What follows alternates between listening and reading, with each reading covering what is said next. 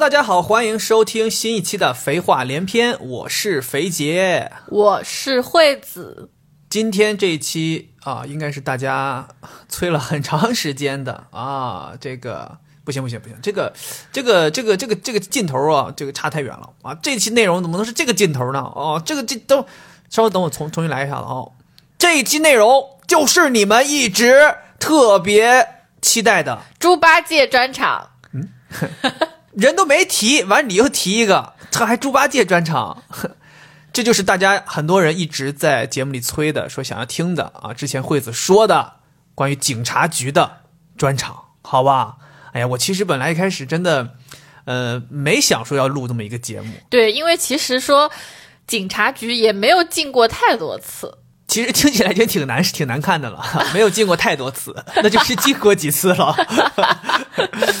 对，但是不断的有人在呃播客的评论里，或者在微博上面，呃反复的说要听这个，或者说在问说警察局长什么时候出，什么时候出。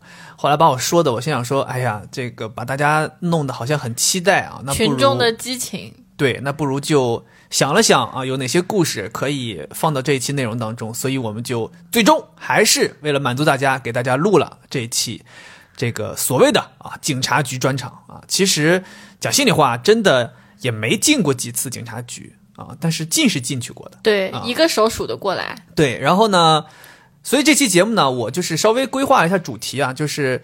不光是讲这个警察局，其实大致可能是讲一些呃这么多年啊我们发生过的一些冲突的经历，或者说我们身边的人啊有这个进过警察局的好好玩的经历，我们听说的或者我们陪陪同的，是是。再就是说，可能还有一些这个冲突是我们。不是冲突的当事人啊，我们可能是被卷入其中的啊，等等吧，反正就这一类啊，跟这个发生了冲突啊、吵架呀、打架呀相关的一些事情的经历啊，都在这期节目当中跟大家分享一下。介于啊，介于这个。之前那期啊，关于运动会运动的那一期内容啊，里面有好多关于我的这个，无论是逃课呀，还是跟老师发生冲突啊，这些反例啊。所以今天咱们在节目的开始呢，我先跟大家说一下，这一期节目我们讲的这些冲突呀、打架呀啊，这些上头的经历啊，我们先讲清楚，全部都是反例。啊，希望以我们这一期内容啊，来给所有啊，比如说脾气暴躁的，或者是说有的时候会上头的，有的时候会呃，这个在社会上跟别人发生冲突的朋友啊，希望能够给大家引以为戒啊，起到一个警示的作用。总而言之，就是我想要。呃，说的就是，呃，我讲的这些故事，大家听一听就好了啊，是我们的亲身经历。但是呢，大家千万在社会上，呃，无论是在有一些故事在校园里的，有一些故事是在社会上的，有一些故事是在呃朋友之间的，反正大家千万不要发生这样的类似的事情啊。如果你们有遇到这样的类似的情况，可以脑子里头回想一下，待会儿我们讲的这些故事，然后提醒自己一定要冷静，一定要去和平的解决所有的冲突啊或者争端，好吧？就是希望啊，大家在听故事的同时，能够引以为戒啊，拿我当个反例，好吧？OK，咱先讲关于跟警察局有关的，好，只要跟警察局沾上边的啊，比如说是咱们进去也好，还是身边的有人，不要说咱们，你没去吗？当时你后来也去了呀？我是属于那个目击者，你去保释我的，对呀，好像没有花钱去提人，那废话，咱们又没犯错误，对吧？咱们没犯错误，就说一个最炸的，说一个最炸的。那就先讲第一个，就是我进警察局，真真正正进警察局，还录了口供的事情。之前有讲过吗？我有点记不得了，可能我觉得可能提过，但有没有很完整的讲，我也不记得了。嗯，这个我觉得需要完整的讲。对，总而言之，就是我稍微把这个故事完整的给大家讲一下啊。这个故事发生在什么时候呢？应该时间也蛮久了，是一五年的时候，我记得特别清楚，是一五年的元旦假期。那个时候呢，是我刚到上海来找工作。其实怎么说，不是来找工作，其实工作已经定了，只是说要那个时候是一四年的年底，呃，来上海面试了广告公司，然后敲定了要入职来工作。那是我从学校走出来之后的第一份工作，然后就在上海。那我就想说，那我们来上海就得想办法租房子呀，然后开始接下来的生活。然后当时是我和惠子都要来上海找工作。那当时惠子的工作是在想要去一个国际学校。当心理老师是在这个浦东叫什么协和双语是吧？协和双语浦东分校啊，对，协和双语浦东分校啊，是一个是个国际学校吗？呃，它是一个双语学校，对，反正是一个好像还挺好的一个学校，非常好，对在上海非常好。啊我当时也跟他一起，你当时去面试的时候，大家还一起去的。那个学校我特别高级，然后我一看那个学校就感觉是一种有钱人上的学校。然后，呃，我们就想说他是学校上班嘛，那那个时候的工作就是会相对而言比较早，上班要比较早，所以我当时想说，那我们就得最好找的这个房子呢是离他比较近的，所以当时我们就想说在那个学校附近啊就近。找一个能够满足我们预算的，然后环境也比较好的，然后，呃，我自己的需求就是希望能找一个装修比较新的房子，所以当时我们就在附近找找找找找，就看到了一个小区。中介呢就带我们去看，看完之后也都很满意，很满意之后呢，呃，我们就说那就回去谈一谈接下来的意向的事情吧，叫房东出来，大家一起聊一聊。但当时我们租那个房子呢，是里面还有租客，租客还没有离开。然后房东的意思是说，希望能够无缝衔接，所以就是愿意说，呃，我们可以跟租客去谈他什么时候搬走，我们什么时候搬进来。然后在中介大家坐下来聊一聊聊聊着聊着之后，房东突然间的意思就是说，也不想这么着急，就今天立刻就把合同签了，因为他的意思是说，房子里面还有租客嘛，那希望说，呃，知道了你们有意愿啊，咱们可以找个机会啊，意思是说先让房客决定一下什么时候搬走，然后咱们再来谈跟我的合同。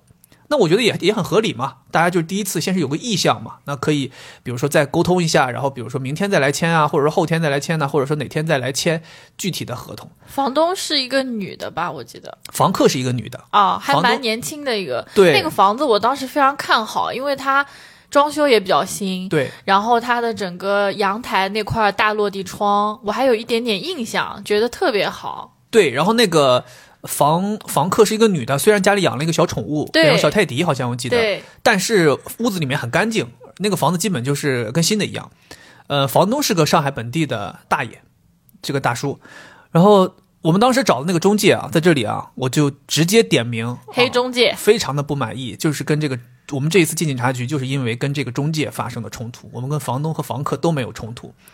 这个中介叫做太平洋，太平洋房屋好像。对，反正所有人都知道这是中介口碑里面非常差的一个中介。对我待会儿我后来买房也经历过太平洋的事情，我们待到时候待会儿给大家一起讲啊。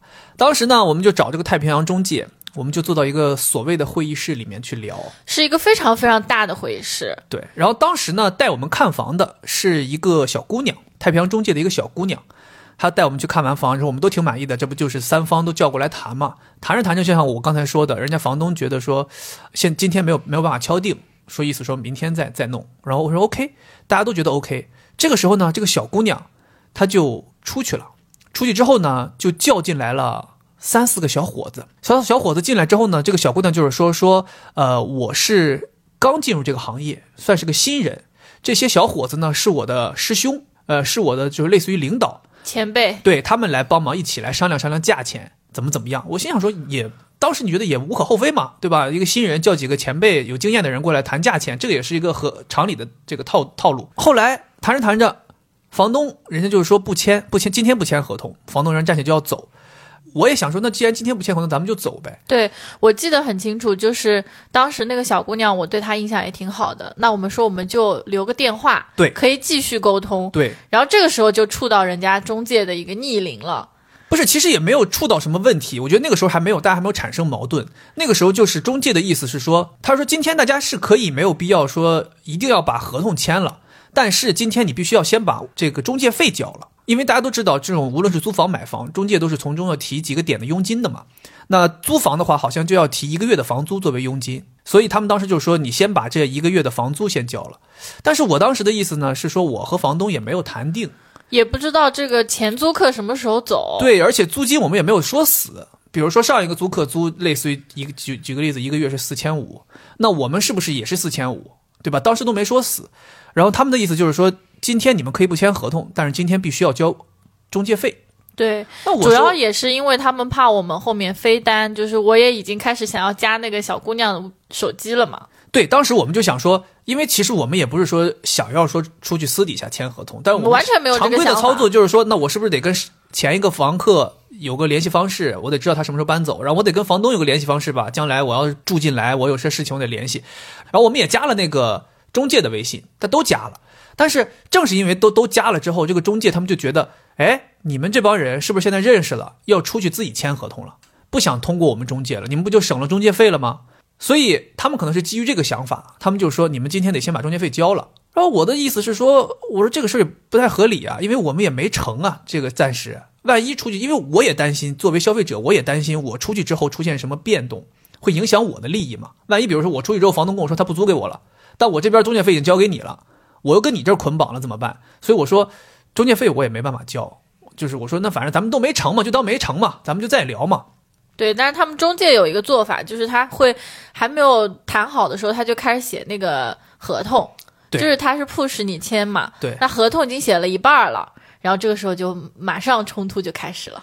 对他这合同就写了嘛，写了之后，他其实是，其实当时这个时间点是挺尴尬的。这个时间点是什么呢？这个时间点是这个合同拿过来，我已经签了，我好像签上名字了，我记得。房东说他不签，房东说还没定，然后房东站起来就走了。走了之后呢，中介他们也没有去拦房东，我估计可能也是拦不住，因为你可能中介也是比较忌忌惮这些上海本地人，又是个大叔，抽着烟就嘎嘎嘎就走了。然后那个房客女的也走了，那他们就看到我们类似于是刚来上海的外地人，也什么都不懂，他们就来难为我们。然后他的意思说你已经在合同上签字了，这合同已经生效了。对，然后他说你就必须得签得交这个中介费。歪理。我说你这个没道理啊！我说这个合同一方签字怎么会生效呢？对吧？我说这个呃房东也没有签合同，我说这个合同其实就是没有任何意义的。我说我也没办法交中介费。我说现在房东也也没签字，我怎么交中介费啊？这个中介费的形成的基础应该是大家这个合同签了嘛，房子租了嘛，有这个既定的交易的事实，你才可以签。反正他们就胡搅蛮缠，就说不行，说这个合合同已经签了，就不能作废。我心想说，他们这么搞，我就已经有点是上头了，脾气有点有点来了。我想说，你不要再再难为，因为他们已经难为我很长时间了。我说这个合同有什么可那个生效的呢？我说这个我自己签了，大不了就把这合同撕了就完了嘛，就当作废嘛。然后他们就说说不能撕这个合同，然后我说有啥可不能撕的？就一个一张一张纸嘛。然后我拿起来就给撕了，撕了之后他们就发飙了。这就进到屋子里的这所谓的三四个小伙子，哎，就仗着人多，当时会议室里面就只有你我，还有那个你嫂子，还有我然后还嫂子的大儿子。对，当时那个孩子就是他们当时还没有老二呢，他们就是大儿子才几岁啊，估计就三三四岁，五岁不到，不是不是，反正没上，肯定没上五岁学，五岁，对，肯定没上学。然后就我们四个人，三大一小，三个大大人一个小孩儿，在会议室就被他们堵在里面了。对他们那几个男的里面还有一个领头的，就是他是这个小姑娘中介小姑娘的领头的师兄，大概有一个领头的。这个我已经记不得了，反正我就记着最后跟我发生冲突的肢体冲突的有两个人，一个是稍微胖一点的，一个是瘦一点的。胖坨坨瘦坨坨。对，一个是胖一点的，一个瘦一点的。胖的顶在第一个要跟我干，然后瘦的在后边骂骂咧咧，一直不敢上来。现在还没有到冲突啊，就是说我先把这合同撕了，我的意思就是说，我说这个合同就可以作废了。然后他们就哎一看我撕合同了，他们就开始起劲儿了。他们就是说合同不能撕，这个合同在他们内部是有编号的，撕了这个合同要赔钱。我说你要我赔多少钱？他说他们这个合同在他们内部定价是一份合同是一千五百块钱，我撕了，我必须要赔他们一千五百块钱。大大大家可以听一听啊，我不知道啊，这个在呃咱们听播客的有没有中介行业的朋友啊？这个合同到底是不是值一千五百块钱？这么几几页破纸啊，值不值一千五百块钱？然后呢，我当时肯定就是不不可能赔他们这个钱。然后我说我说这开玩笑，怎么可能？你们一份合同值一千五百块钱，我说这完全没有道理。我说一个合同撕就几张纸撕了就撕了，对吧？反正他们就难为我们，就不让走。最后，最惹我生气的是，他们当着我的面放下了一句狠话，说今天你们不交钱，谁也别想走出这个门儿。对，朋友们，你们可以知道这句话在一个东北人的耳朵里意味着什么？这就是战争的号角，这就是要掏刀见红了。大家，这是在跟我开玩笑吗？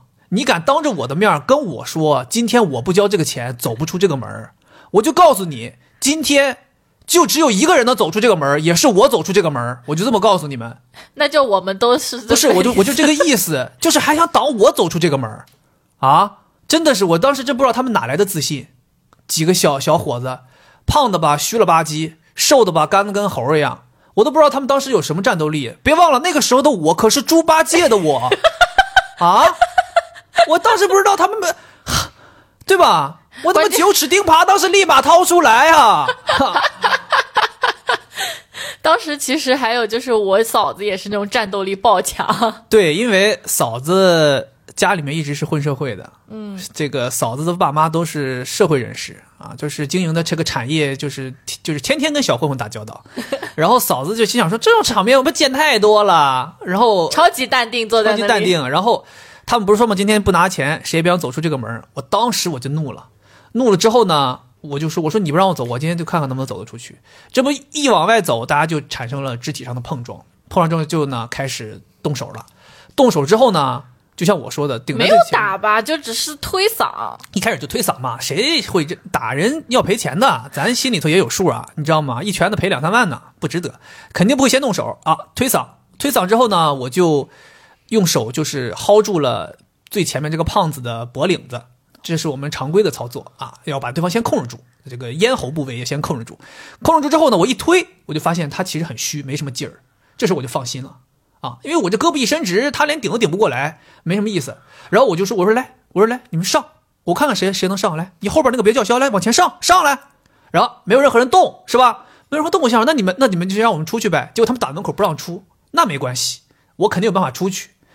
我看到我右手边啊，那个会议室桌上摆着他们那个所谓的什么销售的水晶奖杯，销冠的，我拎起一个奖杯，在桌子上叮当一顿砸，那个奖杯那个那个水晶飞的到处都是，我给那个奖杯砸的全是棱角。我说来，谁再往前上，谁再上一下试试。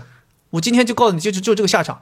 你看那个桌子也被我敲的坑坑洼洼，然后那个奖杯也都稀碎，我就这么指着就往外。然后就像我说的，后边那个这个叫什么瘦了吧唧那个，真的就是一直就是感觉脚底下好，感觉前面有一个无形的墙在挡着他，就是要往前上，就是上不来，就在那骂骂咧咧。我说你上来呀！我说你在后边干啥？你往前上啊，来呀！没有，没有，你知道吧？没有。然后最牛的是，这个时候让我最惊讶的是，我那个五岁的侄子对，站在桌子上，揪着一其中一个小伙的衣服，说：“你竟然敢在这里打我妈妈，怎么怎么样的？” 我想说，你看全场，我们全场连五岁小孩都不虚你们，你们到底 你们有点啥？啥也没有。感觉你们三个都已经硬起来了，就是你、我嫂子还有我侄子都啊开始就是感觉引领全场，只有我很怂。跟 你说我都吓死了这不。是这是个进攻就你们就属于流着北方人的血液，进攻的号角已经吹响，你知道吗？当时当时就巨上头，你知道吗？当时我就想说，就恨不得就是来一仗，就是别在这里头，嗯，这个叫什么逼逼赖赖，这几个人就只会动嘴。然后后来我也记不得，我这个这之后我都记不得了，谁报的警我都不知道，可能是外边人报的警，还是谁报的警，是他们报的警，对，还是我嫂子忘了？记不得了。然后后来就是没多一会儿，警察就来了，来了之后警察就问说，呃，大家就冷静了嘛，然后就问问什么情况，呃，怎么这个那个。的，然后说走吧，去警察局解决吧，这常规操作嘛，就是去警察局解决。然后也是分两辆车去的，我记得。那我们有坐警察的车吗？我坐，了，哎，没有，我们我们那个他们坐的警车，嗯，咱们因为自己开车去的，哦，然后警察说的是你们自己开着车跟着我们警车去警警局，哦，对，让我们跟上。然后他们那几个中介的人是坐警车去的，然后我们就去到警局了。那是我人生第一次进警局吗？应该是，反正就是有印象的，真正是自己作为当事人第一次进警察局，就进去了。进去之后呢，还是纠纷，他们的诉求也就是非常明确，就是要我赔这个合同的一千五百块钱。然后我的诉求呢也很明确，就是这个事情不合理，这个为什么要这个？而且，呃，我也没有要求他们赔偿我什么，因为这个冲突其实我本身本质上我也没有吃亏，我也没有受伤，大家都没有受伤啊，唯独受伤的是可能会是那个桌子和那个水晶奖杯。我的意思就是说这个事儿不合理，大家就是这个事儿了掉就就结了啊。警察就是说要协调嘛，在中中协调。这中间有一个特别好笑的事情，就是他们最终出来牵头进行交涉的，就是这个前面这个胖坨坨，这个胖坨坨啊。聊着聊着天儿，大家发现还还那个还还还有点儿共同的经历，就是他好像还大在在大连读的大学，对，然后还聊聊中中间还有一段时间聊还挺挺投缘的，大家就 突然聊起来了，就所谓不打不相识啊，就大家还聊起对来。对对对，但是呢，这个胖坨坨呢，这个脑子有点不太清楚，我不知道他是真的脑子不太清楚呢，还是说是因为，呃，他就是为了公司的利益，反正他就咬死了这张纸，这一份合同值一千五百块钱。警察呢就过来说，警察说：“那你告诉我们，你这张纸凭什么值一千五百块钱？”然后他举了个例子，把警察逗笑了。他说：“那这个纸是我们公司的财产，我们公司就说它值一千五百块钱，你把它撕了，不就得赔我一千五百块钱吗？就跟我现在把你们警察局的打印机砸了，你是不是得让我赔三千块钱？警察说你把我打印机砸了，我去评估一下，我打印机就值三千块钱，你就得赔我三千块钱，这是合理的。他说人家把你这张纸撕了，我去评估一下，这张纸值一块五，人家就赔你一块五就完了，哪来的一千五呢？这个一千五是你们公司内部定的价钱，这个不是社会上公认的价格，所以没有办法去拿这个事情去要求大家。公司只他说你们公司只能要求你们内部员工去遵守你们内部的规定，你不能要求社会上的人也遵守你们公司内部的规定。社会上如果这个东西要评估，也是要三方评定的嘛，对吧？反正就是嘛这样。然后呢，后来我们发现，就是警察都已经说嘴都磨破了，这个人他就是不听，他就咬死说你必须赔我一千五，你今天不给我一千五，你今天谁都别想走。在警察局他还喊这种话，警察也很无奈。但你们可能呃不一定每个人都进过警察局啊，警察他是不会在这边不断的帮你去协调的。警察就是讲到他讲完的话之后，警察说 OK，那你们就继续自己在这去协调。警察就是把你们关到一个警察看着的小房间里面，你们自己协调，警察才不会来管你。警察就是你们要是磨磨唧唧不协调，警察就进来催促你们协调，不然警察就就出去把你们再扔在这儿。后来我们心想说，因为我们讲我们的道理，他有他自己坚守的道理，大家谁都讲不通。然后这个时候呢，我们就打电话让惠子哥哥来了，因为惠子哥哥是律师嘛，相对而言法律知识要比我们更通透一些。他可他哥就来了，来捞人。他哥呢就跟这个人讲，他说呢，在法律上，我们姑且说你这份合同是有你们内部编号的，是怎么说这个类似于唯一的。他说，其实，在法律上呢，这个合同即使被撕了啊，我们可以写一份其他的合同来证明这份合同的效益在另外一张纸上。所以这张纸并不是一个什么硬性的东西，不一定非得它存在。如果你坚守这个编号，我们可以。写另外一份东西，告诉你这个份编号转移到了别的东西上面，这都是在法上都是可以的，没有说什么撕了就要赔钱这种这种说法，这都是我们已经退一万步跟他讲了，他依然不听。后来呢，警察就是看这个人就是死活也就讲不通，说白了，大家这个所谓的私了永远都私了不了。警察说那就来录口供吧，警察就走内部形式来走这个法律形式来解决，就录口供。然后当时呢，警察就叫我过去，说来你先录口供。警察当时还挺替我着想，警察跟我说的意思呢是说，谁先录口供，谁会比较有主动权。他说你先录，我就以你的为准，因为警察觉得说，呃，可能警察也是知道他们这个中介就是常年就是有问题，然后也跟我非常那个善意的跟我说，说来你先录口供嘛，你以你说的为准，你说是什么情况，我们就基本又按什么情况来处理。然后在录的时候呢，我们就在讲讲讲讲。这不就讲到我为什么会发生冲突吗？这不就说来租房这个那个的，那个警察也挺年轻，跟我说，他说你为啥要来这儿租租房呀？我说因为呃，我老婆工作在这附近。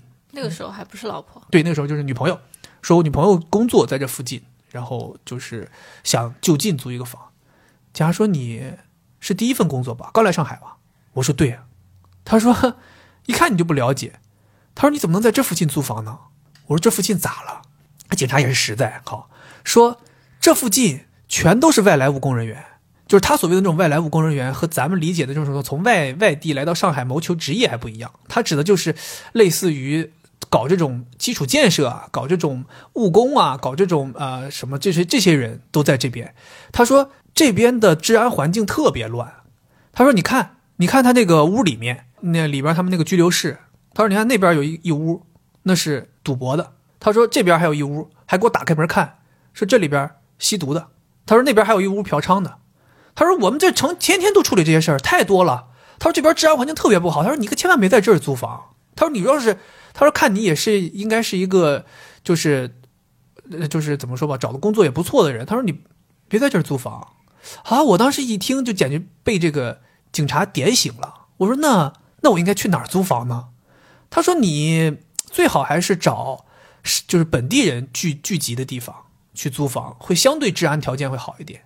他说，如果像这边的话，就是因为可能当时浦东那一片区域还在建设嘛，然后呃，就是你想一五年过后，就是那边因为世博会发展，浦东那边正在大兴建设，然后他就是说意思说不太好，跟我建议说别在这租房。哦，我当时就是也是因为这么一个经历才知道，OK，我选的地方没选好。这也是为什么后来我们第一次在上海租房，我们后来选到了大华区域嘛？对，大华的话就是人对，因为当时我们就是当时就是后来就是根据警察给的这个建议，我们就是也去问了问其他人，说上海哪个地方是本地人比较多的宝。山其实对他们说，宝山其实本地人特别多。然后呢，在宝山当中呢，就是相对而言，呃，选择比较多，发展比较好，然后交通也比较便利的，就是大华这个地方。因为当时我们租的那个地方就是七号线，出来就是地铁。对，当然也不是说那儿是好啦，就是我们的预算范围内那边算是不错的。如果你的预算那可不是嘛？那你要这么说，那那上海那那上海本地人聚集又又好的地方，那就是南京西路、南京东路呀，那对吧？那你这么说，静安寺哪那那那都是本地人聚集的地方呀，那咱租不起啊，当时对对吧？所以也是因为这个事儿，然后我们才就是后来就找了一个更好的地方租房，对，包括后来工作也是没有去那个学校。没去没去。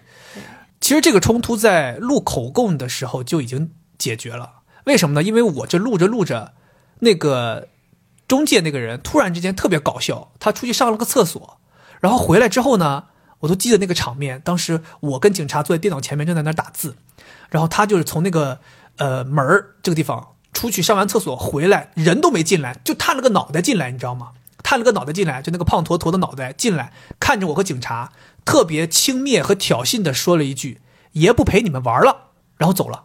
然后当时我记得特别清楚，那个警察听完他讲这句话之后，特别轻蔑的，就是，警察就是那种很无奈。听众朋友们，你们想一想，这个人他就是觉得自己没戏了，也维权，也就是这一千五百块钱他也要不到。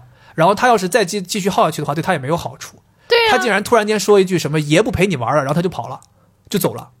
然后当时警察还挺替我的安全着想，警察说这帮中介都不是什么好人。他说呢，这个你们别着急出去，他说你们在警察局再待一会儿啊。他说正好咱们这口供还在在在把最后就说完嘛，然后我得就是怎么说得有个记录在案。他说你晚一点再出门，然后他们你防止他们在外面堵你。会有再有什么二次伤害之类的，然后他还跟我说，他说你们要是开车来的话，到时候就开车赶紧走，不要在这个区域逗留啊，不要逛，对，怎么怎么样，反正还，我当时觉得这个，呃，警察真的还挺好的，其实挺好的。虽然有的时候我们也吐槽啊，说这个，呃，公安执法人员也好，还是城城管执法人员也好，有的时候会有一些，呃，不尽人意的这个完全不体谅你的一些执法手段呐、或者是态度啊。但是那一次真的是让我觉得还真的挺好的，就他会告诉你，呃，甚至会帮你出主意。当时就是这样，然后我们就结束了。那真的是我可能基本上就是不夸张，是我到上海的第一天，就到上海第一天就进警察局了。然后那那天后来没办法，没心情再找房了。嗯，那天就就就此结束了，也耽误了很长时间。很长时间啊。当时我还特别的，反正对我来说就是印象也很深刻，因为我就非常的害怕，因为我从小是几乎没有见过这种场面。你第一次见到打架，对呀、像你们家不是爸妈也会吵架，也有可能会打起来吗？看我爸妈打架比这激烈多了。对，然后家里面亲戚啊什么的，经常会有这种吵架的场面嘛。但我们家就是非常的和平，我爸妈、我从来没有见过他们吵架，就非常非常少，可能一两次吧。有可能你们家只有单向的，你爸被你妈骂。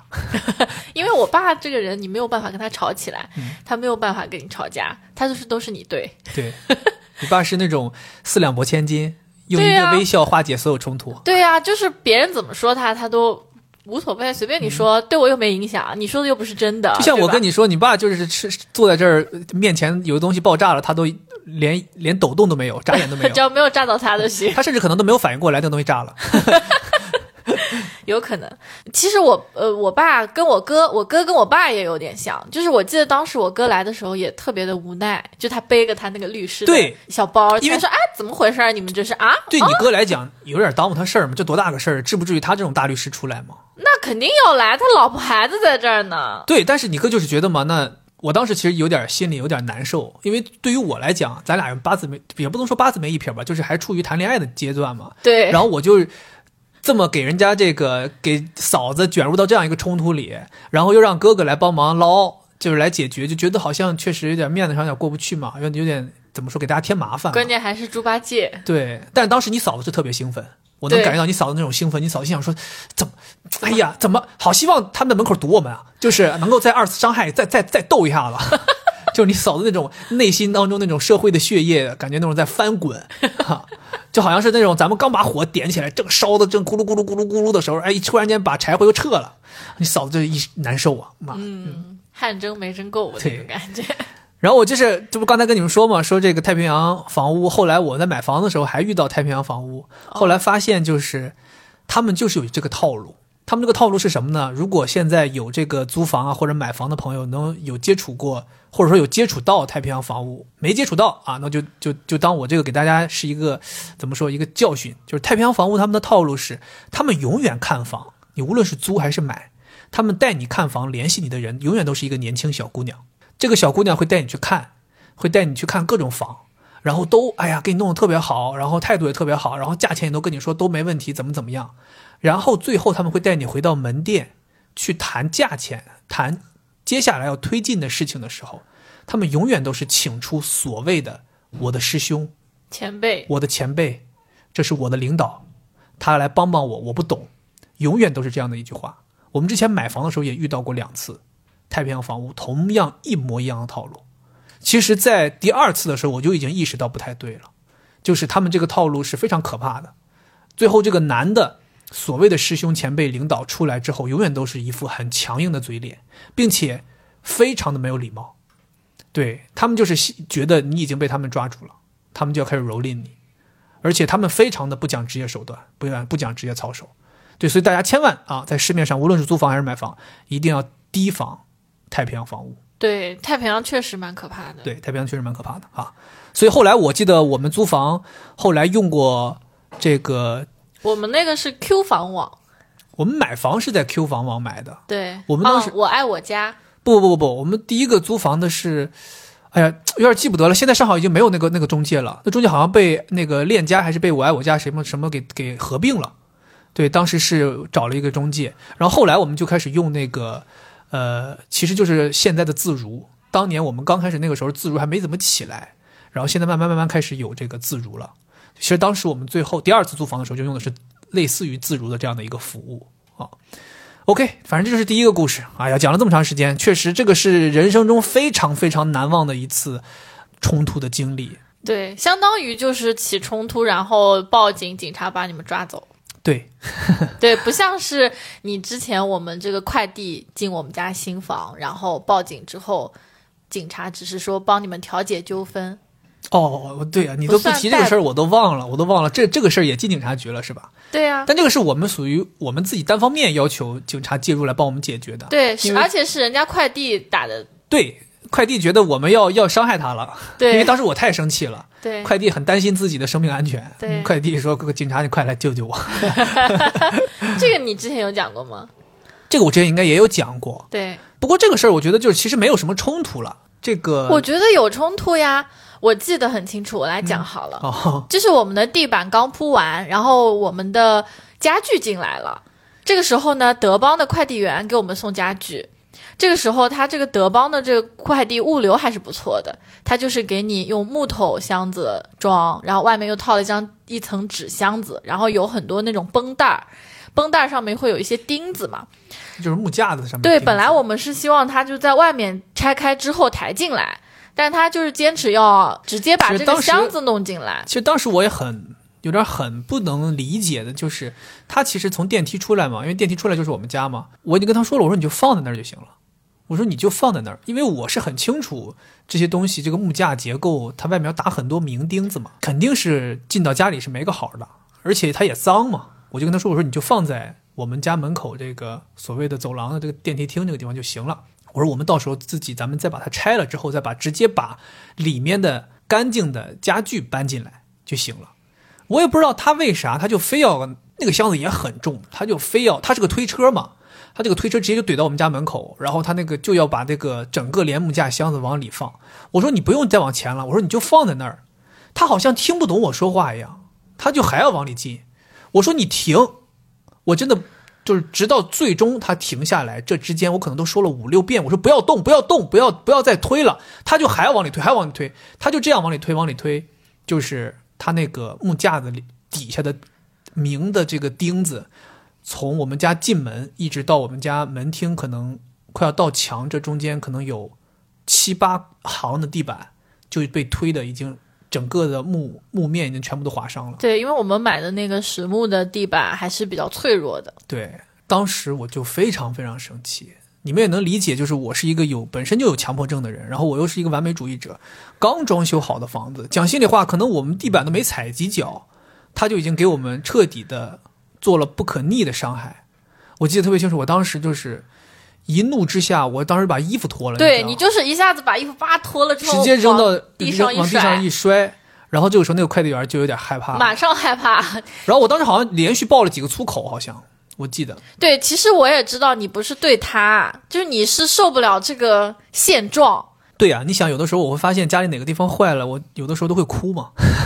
对我一开始的时候会因为你这样非常痛苦，后来我就理解了，你不是对我，是你自己就是接受不了这个现实。对，我想因为你因为我自己投入太多精力来装修这个房子，那个那个过程很痛苦。你可以理解为，比如说你自己非常用心的制造了一个制作了一个东西，比如说你去制作一个工艺品，你是一个工匠，你自己非常用心的制作了一个东西，就有一天突然间因为一些其他的原因，这个东西比如裂缝了，或者这东西哪个地方断了，你那种难受是因为你投入了太多的心血嘛。对，你想这个房子，就像我说的，我从结构设重新设计，哪儿要砸墙，哪儿要起墙，我重新设计，是我自己画的图；装修是我自己画的图，怎么布置是我自己画的图，所有东西都是我自己去想着怎么摆、怎么做、怎么怎么弄，包括什么踢脚线的高度，我去选，花很长的时间；门我想要没有框的，我去选，花很多很多精力。要不怎么说这个房子我们能做弄一年嘛？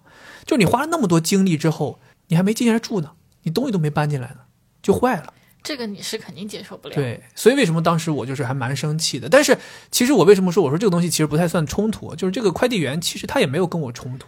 对他只是说我没有办法赔偿这么多，因为我们当时觉得这个地板要重新起起来，然后要重新去铺，是很麻烦的一件事情，要很多钱。他一定是要这样操作嘛？就相当于说，其实最终要花的钱不仅仅是损坏的这几块地板的钱，因为你想要把这几块地板起起来，首先你要从离它最近的这面墙开始，就全部都要重新拿起来，就是你的踢脚线首先都要起掉，你踢脚线起掉就会影响到你的墙面的漆，就可能需要补。然后呢，你起了之后，地板一点一点拿起来之后，可能就还有损耗嘛。对对吧？比如说这块地板就坏了一点点，你说换不换呢？你也要换，对对，所以就是很麻烦。其实像说白了，就是看似好像就比如说举个例子，被划伤的地板可能就十块，但可能最后我们要买三十块地板才能够换完整个这一块面积。对那你这个东西就是你把价钱说出来，那个快递员就有点慌嘛。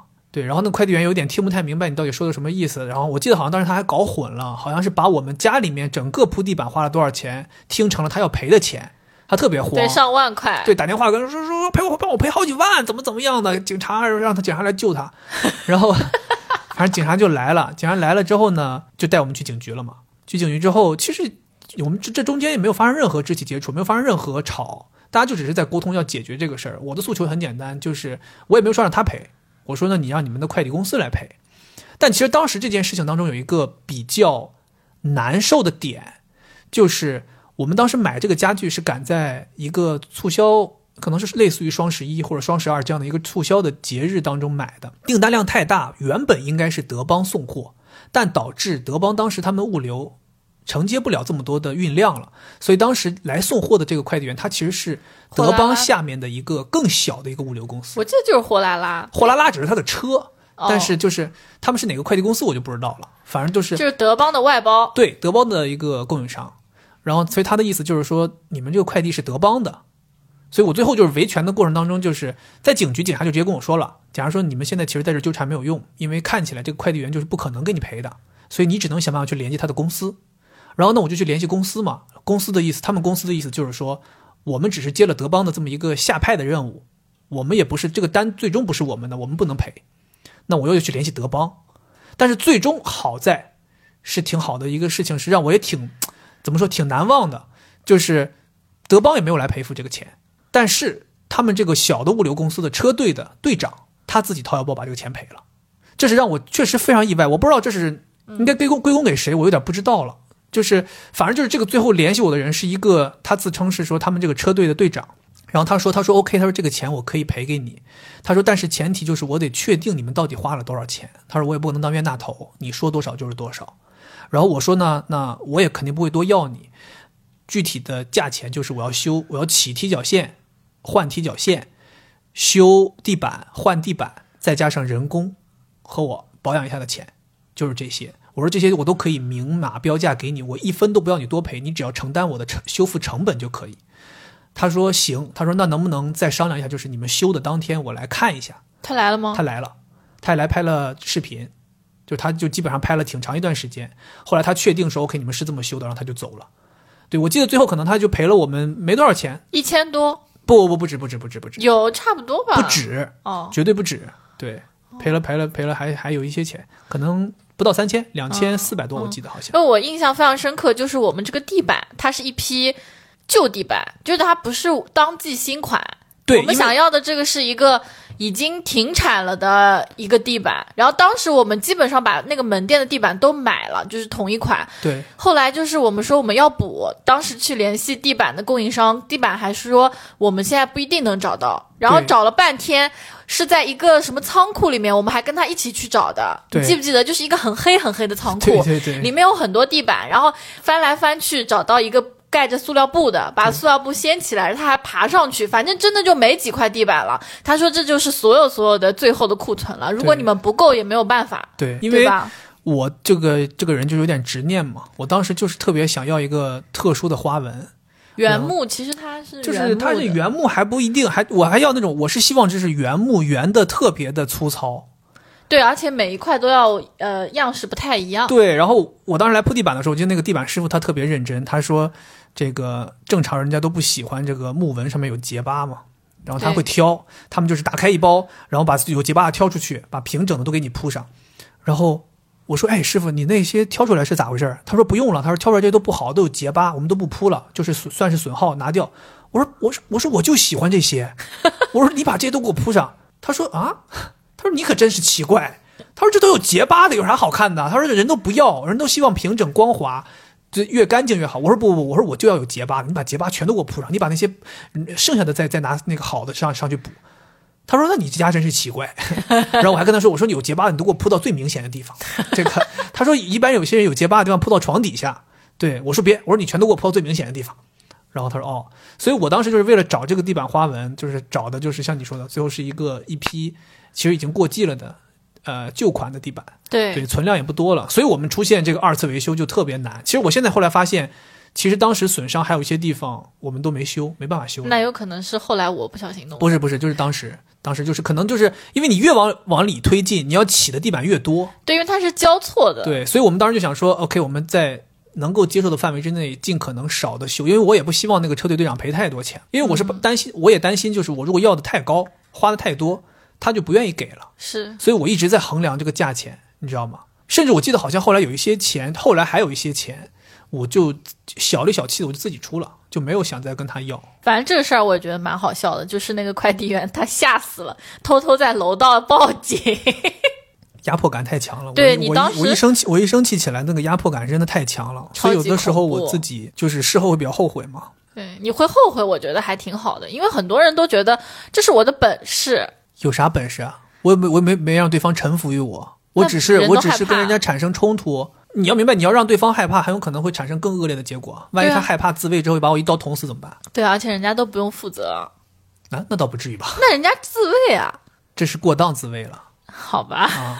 好，那反正你讲的都是，就是这两个故事都是很有气势的，就是你跟人家好像就是因为你占上风嘛，然后就进警察局。我不觉得我占上风，我只是我都不希望发生这样的事情，反正就是一些冲突嘛，对吧？所以我就是刚才我为什么说我说给大家作为一个警示嘛，就是其实你说这两件事有没有比较好的解决方法？我觉得，比如说你说中介那个事情，我觉得你如果要是和平解决，他们只要别太强硬，我也不会那样。对，当然了，就是更更需要警示的就是要避开太平洋嘛，对吧？那至于这个把你家人弄坏了这个事儿，其实我觉得我也是个特例了，有的人可能不会那么上头。呃，不会不会，你这个确实很严重，因为你这是新的，又不是说现在来了一个东西给你划伤了，可能现在也不行，哈 也得死。好，行，好。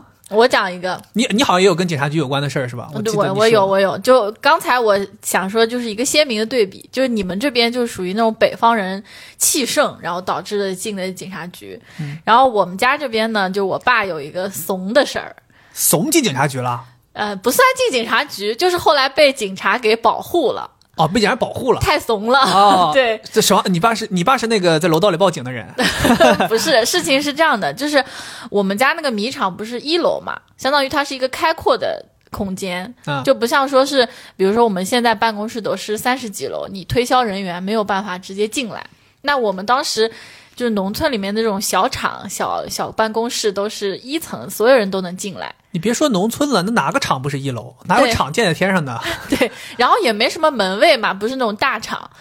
很多很多年前的事情了，嗯就有一段时间，就是我们经常会有人过来做推销，我记得以前有人来给你爸卖那个假的耐克鞋，什么时候的跟你事？说卖那个假的 Air Max，假的，我说那个里头根本就不是气垫他妈玻璃胶还是啥？对对对对，然后你爸穿上之后还说倍儿好啊，这个东西真软弹。很弹。现在想想，玻璃胶是最牛逼的缓震技术。就卖过很多呀，比如说买圆珠笔的，卖笔的很多。哦然后我爸经常会买一些，他觉得支持年轻人创业。啊，是吗？对，还有就是清洁皮具的，就是一个圆形的，那都是早年的很，大的。跟你在那个喜茶里边被人推销那个洗鞋那东西不是一样吗？对你们家就有这个基因。它就是清清洁那个沙发，对沙发，那一般办公室里面嘛，就是总会有有一些那种很矬的沙发，然后他就会马上先给你擦一擦，说你看这个多好。我爸都买过，买过。对。然后唯一有一次是爸就是拉不下脸儿，骑虎难下。对这种他都觉得无所谓，因为他没有多少钱，而且他确实这个产品至少还能用，对吧？对呀，那这个个这个清理沙发这个东西能多贵呢？一瓶就五十多万、六十万，最最多了，就是随便买个七八瓶，也支持年轻搞笑的人创业嘛。搞笑的事情是，有一回他就是进来两个那种像社会大哥一样的，就是都是有纹身，然后大金链子，进来之后就把我爸的门给关上了。就哦我以为进来就把你爸门拆走了，然后说拿去卖废铁了。把门掩上了，然后就说老板现在我们这里卖茶叶。卖茶叶，对我爸一开始还没有感受到危险，他只是觉得、嗯也可以，我看看。你爸说：“那老板，我们这里卖大米。” 你说咱咱们这合合作不到一起去。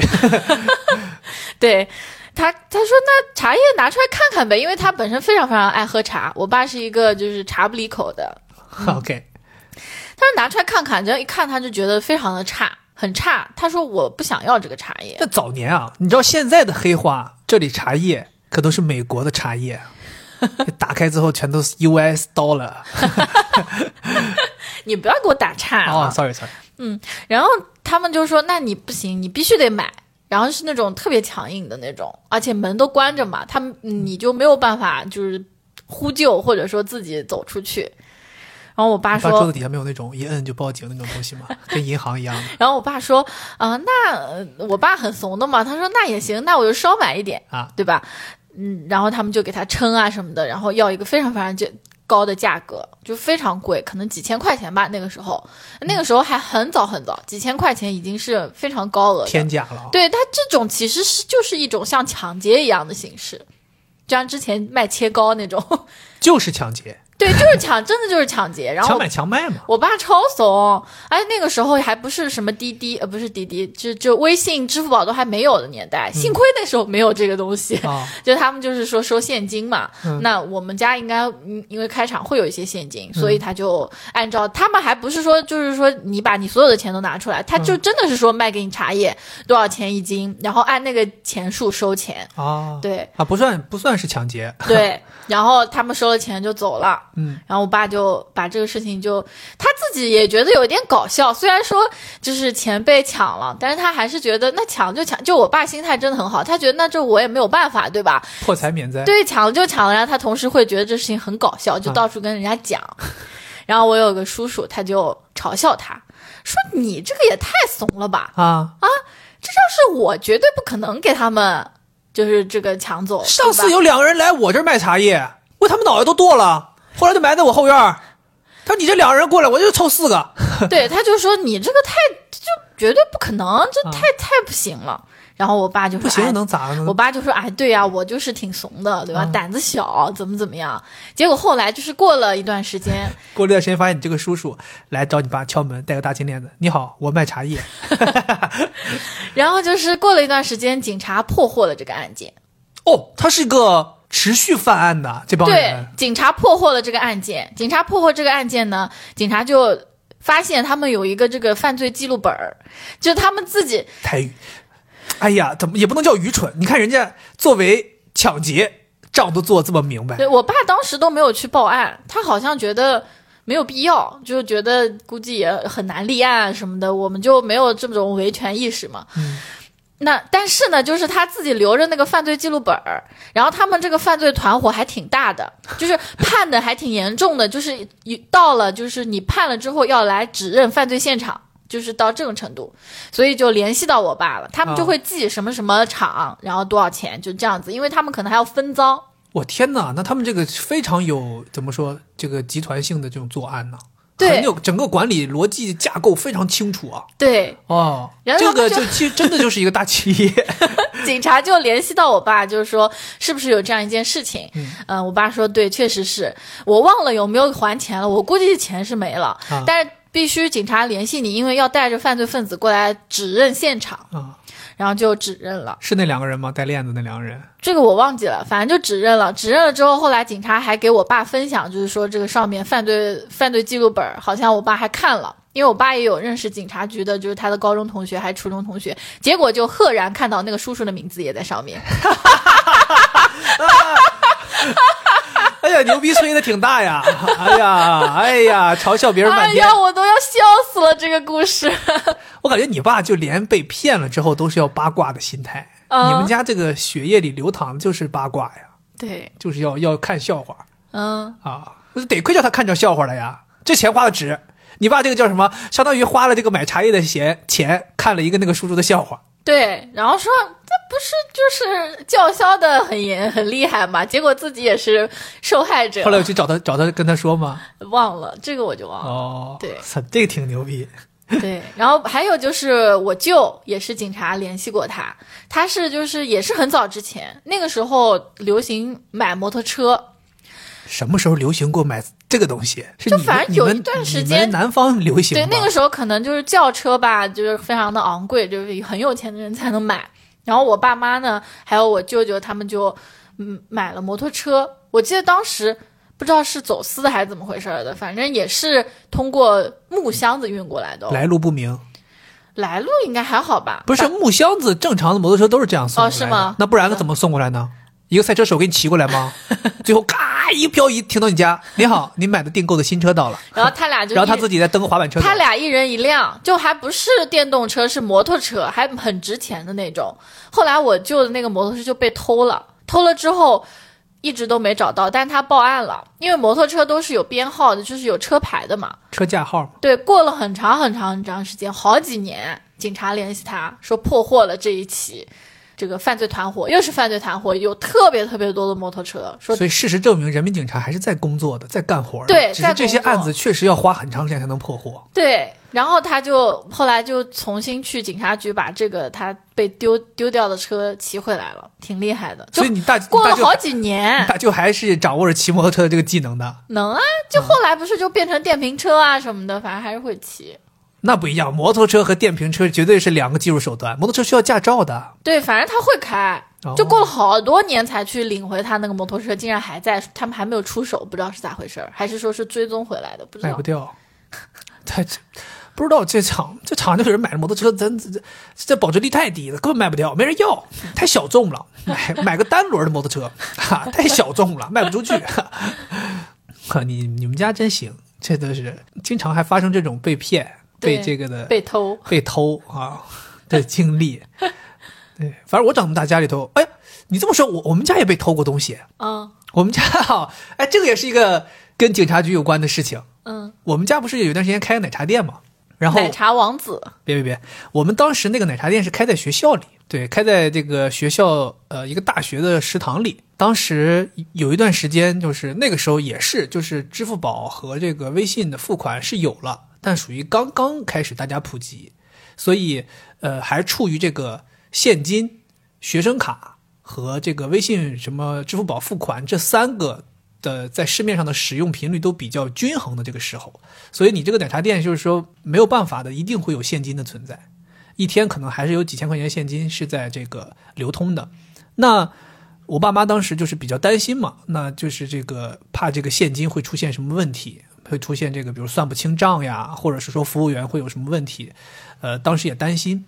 因为我们那个奶茶店早上起来要给学生卖东西，所以这个晚班和早班的交替，我爸妈是没有办法到现场的。那他们也也不想起那么早，所以他们当时跟那个晚班的这个服务员的说法是：你们晚班把前一天的账点清楚，然后把钱呢锁到我们的冰柜里，就是装到一个袋子里，锁到冰柜里。然后第二天早上起来的来的人呢，有钥匙把这个冰柜打开，然后去冰柜里面拿现金，这样就可以进行第二天的正常运营了。一直都没有问题，一直都没有问题。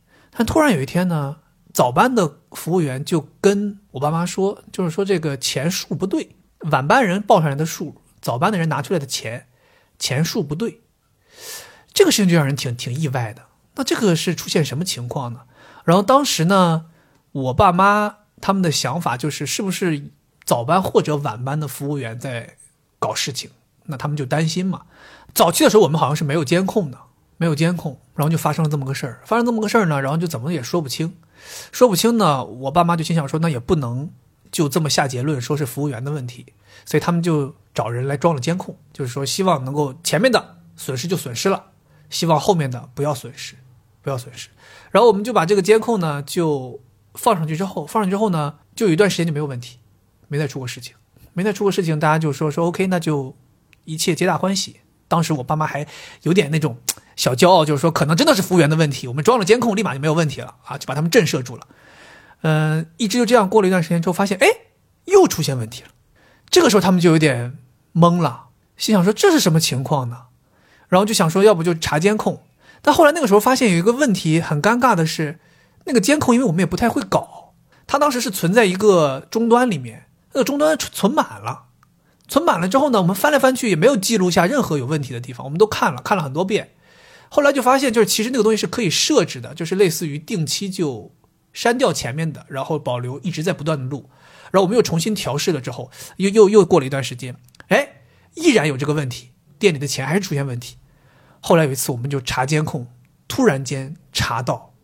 其实半夜是有人来偷钱的，是半夜整个食堂都关门之后，有人来偷钱，但这个人不是我们的服务员，是一个学校的学生，他不知道通过什么途径，从什么哪个窗户能够打开，他翻进来，然后他可能知道我们家里面是这个钱是放在冰柜的，你就想细思极恐啊，你都不知道他观察了你多久，他知道你们服务员是这样的操作，他还是撬锁的，把锁打开。把钱拿出来，然后他你在那个监控里面能看到特别吓人，就是他还不是全拿走，他知道会有问题，他挑，他可能一百的拿几张，五十的拿几张，二十的拿几张，十块拿几张，五块拿几张，他都分分散的，一次偷走你个几百小一千，然后把钱再给你规规整整放回去，他以为这样没事没有人发现，但是当时我们有监控之后，我们就看到了，看到之后我们真的也是害怕，也是气。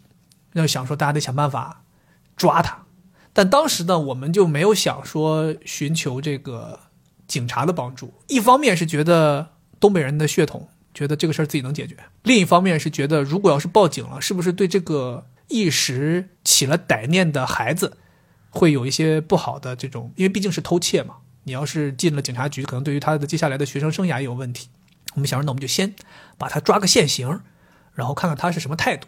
连续一个礼拜，我们每天都有人在监控室里面。当时是这个那个学校那个食堂是有一个值班室的，然后监控是可以通到那边去的。我们在那个监控室里面等他，想要抓他抓一个现行。那个时候每天都晚上在那熬几个小时啊，看，熬三天没动静。当时都觉得说，哎呀，这要继续熬下去还有结果吗？大家当时很多人在那里头轮班倒，就好像到第四天还是第五天。我们正在那里头，都已经大家不行了，到后半夜，大家都昏昏欲睡的时候，突然之间，哎，我们说有动静，你知道吗？就是你想，整个一个食堂非常大的面积，晚上全部歇业了之后是很安静的，突然间有动静，是很明显的，一下子我们就有动静，然后我们就看，过了一会儿就发现他来了，蹲在我们那个冰柜前面，开始要作案，哇，那个时候你知道吗？你整个人那个心跳加快啊。然后当时我们还在那个，我记得特别清楚，我，然后我大哥，然后还有我大哥的一些朋友，都是一些社会上那种五大三粗的人。以前有的人还是运动员，还有的人是什么散打的，各种我们都叫来了。然后我们当时说：“大家先别着急，搞一个学生需要这么大阵仗？因为你当时不确定他到底是不是一个人，还是说他会不会带什么危险的东西，那肯定是人多壮胆嘛。然后当时我们想说，大家先别动，因为他没有拿到钱之前，你很难去，比如说他说他说我就是来偷，想偷一杯珍珠，对吧？那看来不是什么大事儿，对吧？万一这个人很精明嘛，他说我就是要，我就是我就想要来帮你们擦一擦冰柜，哈，对吧？所以你不能太着急下手。为什么？这就是很多警察在执行的时候，他都是必须要人赃并获的时候去抓你，他要等。有道理。我们说等到他把冰柜打开数钱的时候，我们冲出去。那他说我就是来帮你们数一下钱，也就只有你这么不要脸的人能讲想出这种理由。你得让他把钱揣到兜里面，然后再抓他。他拿着钱了就没问题了。所以当时我记得，大家等到他拿到钱的时候，突然之间我们就冲出去了，你知道吗？爆快，然后冲出去，边冲出去边喊震慑他。我就那个场面，我跟你讲，我都我因为当时我没有冲出去，我在里面看着，就你能看到他蹲在那儿黑漆漆的周围，突然之间灯亮了，然后一帮人冲进来把他摁倒了。摁倒了之后呢，我们就把他带到这个值班室，就问他，他一开始就是咬死，就是我这是第一次。然后我们说你是第几次，我们自己心里都有数。但其实我们其实可能最多录到他就是录过他两次，这一次加上一次，因为之前都没录上嘛。但我们钱自己心里清楚是丢了挺多的丢了挺多的。我们说我们知道你到底几次，你自己讲，反正就希望他能够承认嘛，然后也拿东西再录他。然后他反正就是咬死了，我就是第一次，咬死就是第一次。然后我们反正后来就跟他说，你肯定不止第一次，怎么怎么样。然后他说，他说那我就两次。反正这个学生就是嘴也很硬，挺厉害的，对，惯就是犯，惯犯惯犯了，也说这个自己反正就是一时头脑发热才做的事儿，反正就是很无辜那种感觉。对，咱最后对我们也没办法，我们就是让学校来介入，但是学校其实这个也让我们挺挺那个的，就是学校不希望报警，对。对，因为学校认为报警了对自己学校也有这个怎么说吧，面子上也过不挂不而上去。且他们比如说那些学生处的还得处理啊什么的，就不想搞嘛。对，反正就最后好像是学校的这个有最每个学校都有保卫处嘛，的保卫处来介入，然后来弄。反正最后就是让他结果就是赔钱，然后但是赔也赔不了多少，因为他偷了这么多次，我们可能能抓到的也就是比较少的次数。他好像最后就只能根据这个呃我们抓到的有监控的这几次的金额来赔付。然后我爸妈后来就不太高兴了，我爸妈意思就是说，那我们索性不要这个钱，我们就要报警，对，报警，我们就要处理这个学生，因为你觉得这说白了几千块钱我们可以不要，但是你这个气你咽不下这口气。而且就是对于这样的学生，就我刚才听你讲这个故事，我的心路历程有一些变化啊。哦一开始的时候，我觉得，嗯，他还是学生嘛，那是不是不要对他太严厉，不要让他人生留下一些污点，比如说，呃，被学校开除，或者是有留有案底啊之类的。但后来我又一想，如果说对于他这种小偷小摸，你没有好好的让他留下心里留下一个深刻的印象，那后面他可能就变成杀人放火了。是的，是的。其实因为我爸也是老师，我们一开始对他的想法就跟你一开始想法一样，就是孩子嘛，他可能遇到什么难事儿了，他实在是找不到地方有钱，他没办法了，他被迫走到这一步。这是我们把他往好了想，所以我们当时也想说，我们不要难为他，我们你只要把钱还回来，甚至我们都不最后我们都妥协，就是我们也不要多。对吧？弥补我们一个大致的损失就可以，因为我们也算不出来到底损失了多少。抓到了是这几次，没抓到的呢，你弥补我们一个大致的损失。但是你转念一想，他会装可怜啊！你看他一开始就是说，你抓到我这次，我就咬死我就这第一次；你有录像的两次，那我就咬死我就就两次。就是你会发现，就叫什么“魔高一尺，道高一丈”，他就这个越来越抓住你这种想要同情他的心理，肆无忌惮。对所以后来我爸妈就说：“我索性我钱不要了，但我需要你得到法律的制裁。”对，所以就是最后学校听了这个时候，他们也挺怕的。反正最后学校就是说从中协调，就是赔了一个比较相对可观的数字，然后希望我们把这个事情能够息事宁人平下来。但当时其实确实让让我还是挺惊讶的，我没有想到会有学生会做到这种这一步。对，而且其实当时抓他的时候，我也心里面也挺于心不忍的，对，因为你在抓他的那个过程当中，难免会有一些磕磕碰碰，难免会有一些那个，而且那个时候大家就是要把他摁住。肾上腺素顶到极限，大半夜大家本来就困得不行，我真的跟你讲，没个好拖拽。当时给他的好容易就是他也反抗，险些想跑，我的你都不知道那个场面，就是非常就是跟那个动画片《猫和老鼠》里边一样，大家那种都抓脚底都打滑了，啊往出冲啊，就是各种漂移呗哎想要找地方，他也想跑，我们也想抓。哎，不过这的确实挺刺激啊，挺刺激。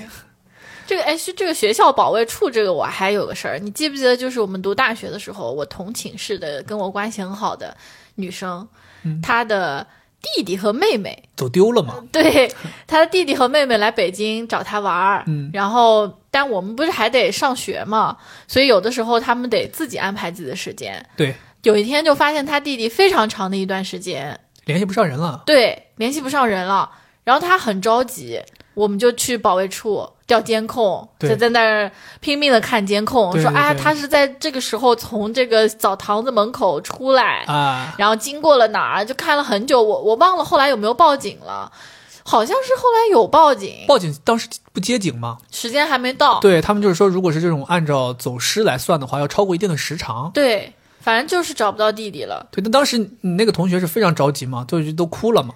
然后我们当时也是发动了很多同学来出来帮忙找学校周边。我们当时好像都已经把那个范围都扩大到从西街，呃就是已经找到积水潭地铁站那个那个方圆，甚至到牡丹园我们都找，对找了很多地方。因为当时我们还想说他不太熟，应该不至于走远，而且他也没多少钱，他也走不远。后来发现是在网吧，去网吧待了一阵儿，后来网吧的钱他也，他就就是他所有的钱都花在网吧，花完了之后他就跑到那个，我们记得我们最后是在学校已经，路路花坛，我们已经完全没有任何的力气再走一步去找了，我们已经很沮丧，在学校的我记得是一个门口，在那儿想要回去的时候，发现他弟弟迎面走过来，对，说在网吧玩一直玩一直玩，玩到钱全部花光之后也没地儿去了就出来了。对。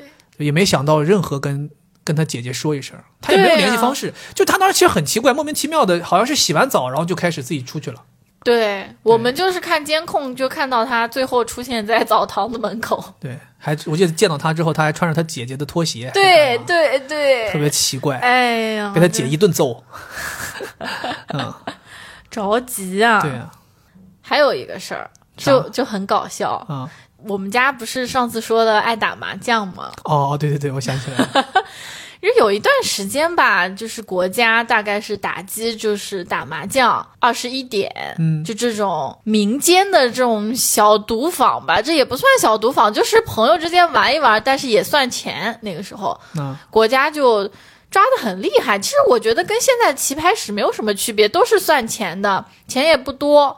但那个时候国家就是打击，这个咱不敢说死啊。现在说算钱是不是也也是这个性质啊？好像有有钱有钱就是这个性质，哦、所以那个时候大家都是拿现金打的嘛。那肯定是不行、啊。现在开始就是现在大家有的时候是用筹码，用扑克牌啊，用筹码来计算一下，反正那个时候就是严厉打击的时候，啊。非常严厉打击的时候。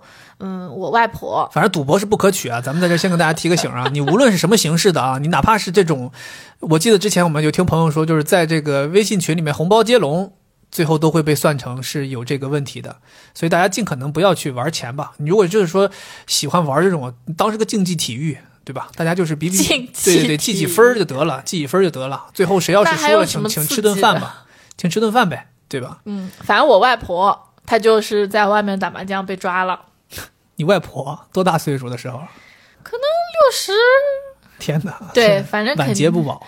对她年纪蛮大了那个时候，然后就被抓了。被抓了之后是好像得抓到警察局、派出所，得抓到派出所。这咱有数啊！咱当时租房的时候，不是那个那个警察不是告咱那屋是赌博的吗？估计就跟你外婆性质是一样的对，然后那个时候吧，好像警车还不是特别普及，啊。所以他们所有人呢都得跟在警察后面，像游街示众一样的从那个打牌的那个地方走到派出所，就类似伏尔加河纤夫啊，对大家都排成一一，就是排成一一队，所以有铐起来吗？没铐没有靠起来啊，就是跟着走就行了对。跟着走。然后警察呢是开一辆摩托车。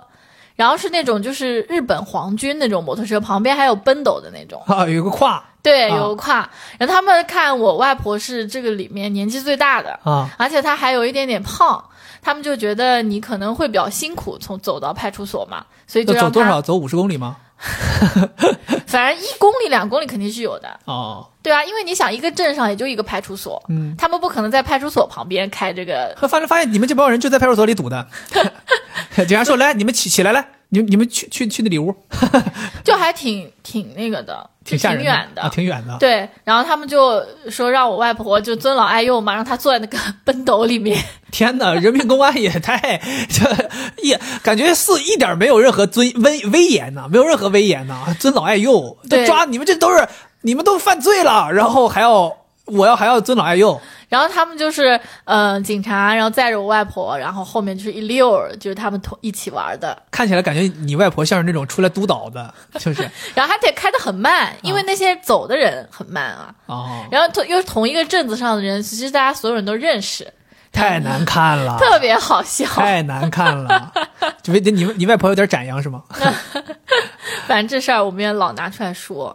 那个时候，呃，我们那边人又特喜欢这个，我不知道北方喜不喜欢，反正我们那边南方人就很多，就是喜欢干就这种小小小打小闹的玩一下的。北方好像确实，我我听说的大家就是打麻将，对，然后都是自己家里面。那个时候我们其实很早就是用扑克牌儿，也没什么现金。我估计南方这个事儿比较重视，一个原因就是南方人还是拿上桌的钱比较大，对，你们玩的也大。当时还专门有一种就是违法职业，就是他会蹲在这个打牌的这个就是小赌坊门口，然后举报。举报完了之后呢，警察来了之后，他们一般这种小赌坊都会有人嗯，在那边，就是说看哇，这叫什么？放风，放风嗯。如果一旦有警察来，他就会通知里面的人赶紧跑。嗯，那他们跑的话，有的人不会把钱揣在身上，因为这个跟定罪有关。OK，对，如果你你的钱身上的钱很多，而且同时这个钱是会被警察给没收的，所以他们就会怎么做呢？就是会把钱藏在这个房间的各种角落，比如啊说某个花盆儿旁边，或者说什么床底下这种的。OK 然后开始跑。那嗯，到到时候放出来之后，就比如说没有被抓，那就我过一会儿回来再拿。如果被抓了，那我就呃也不会损失这笔钱，等放出来之后再来拿嘛。那这个时候，呃，会有人趁这个时机就进去把这些钱搜罗偷走。天哪，还有还这这些人这思路真的野哦。你说牛逼啊？对呀、当年这个真的就是叫这什么？个挣钱方法，法无禁止，对啊，即可为。他就说也首先也是他举报的，他先举报，然后呢把你们都吓走之后，他就搜罗这个上面的钱，天哪，挺恐怖的吧这？真的是这个叫什么黑吃黑，对吧？这算黑吃黑吧？对呀、哇，黑吃黑，还有天，啊没有而且我们那边还有那种很搞笑的事情，因为我们是小镇嘛，大家都很熟，然后就会有那种老公在外面就是赌，然后老婆就是觉得他一直怎么叫都叫不回来，他就给你一个举报。然后还有那种夫妻就互相举报的，比如说今天轮到这个男的去打，他们就会轮嘛，一般家里有孩子，不可能两个人都去赌吧？嗯那今天就是这个男的去赌，但是也约定好，比如说你八点得回家，他没有回家，这个女的就给他一举报，他就进局子了。然后下一次变成这个女的去赌的时候，这个女的也没有按时回来，她老公就一想，妈的，上次你给我举报，这次我也给你举报，就两个人互相轮流举报。什么家庭啊？有感情吗？啊，干什么呀？两个人互相伤害到这个程度吗？对啊，这很多、我们那儿。你们那太病态了，太病态了！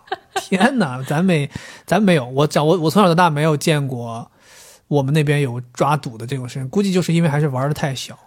因为我们那边你知道吗？像我们家打麻将打得最凶的人就是我三姨，她的打一天也就是都输不到一千块钱，就是你要是都是今天就是臭的不得了，都输不到一千块钱，赢也就赢个六那我们。那边都是上万的，对呀、所以我就说为什么你们这边重视啊？因为你要是说输赢这么大额的话，就很有可能会因此引发一些其他的社会问题。你比如说这个人真的输机了，拿不出钱了，他不就是出去犯罪了吗？对不对？你这几百块钱儿，大家就娱乐一下。你像就咱们这种，要是说、呃、偶尔玩一下，可能一晚上都都赢不到一百块钱。对啊，就是四十几。警察何必动用一个来抓你呢？你这算赌博吗？你是不是？警察心想说，我这门口抓一个呃实现变道的还罚两百呢，对不对？那不一样，那不一样啊。好，那你还有什么跟警察有关的吗？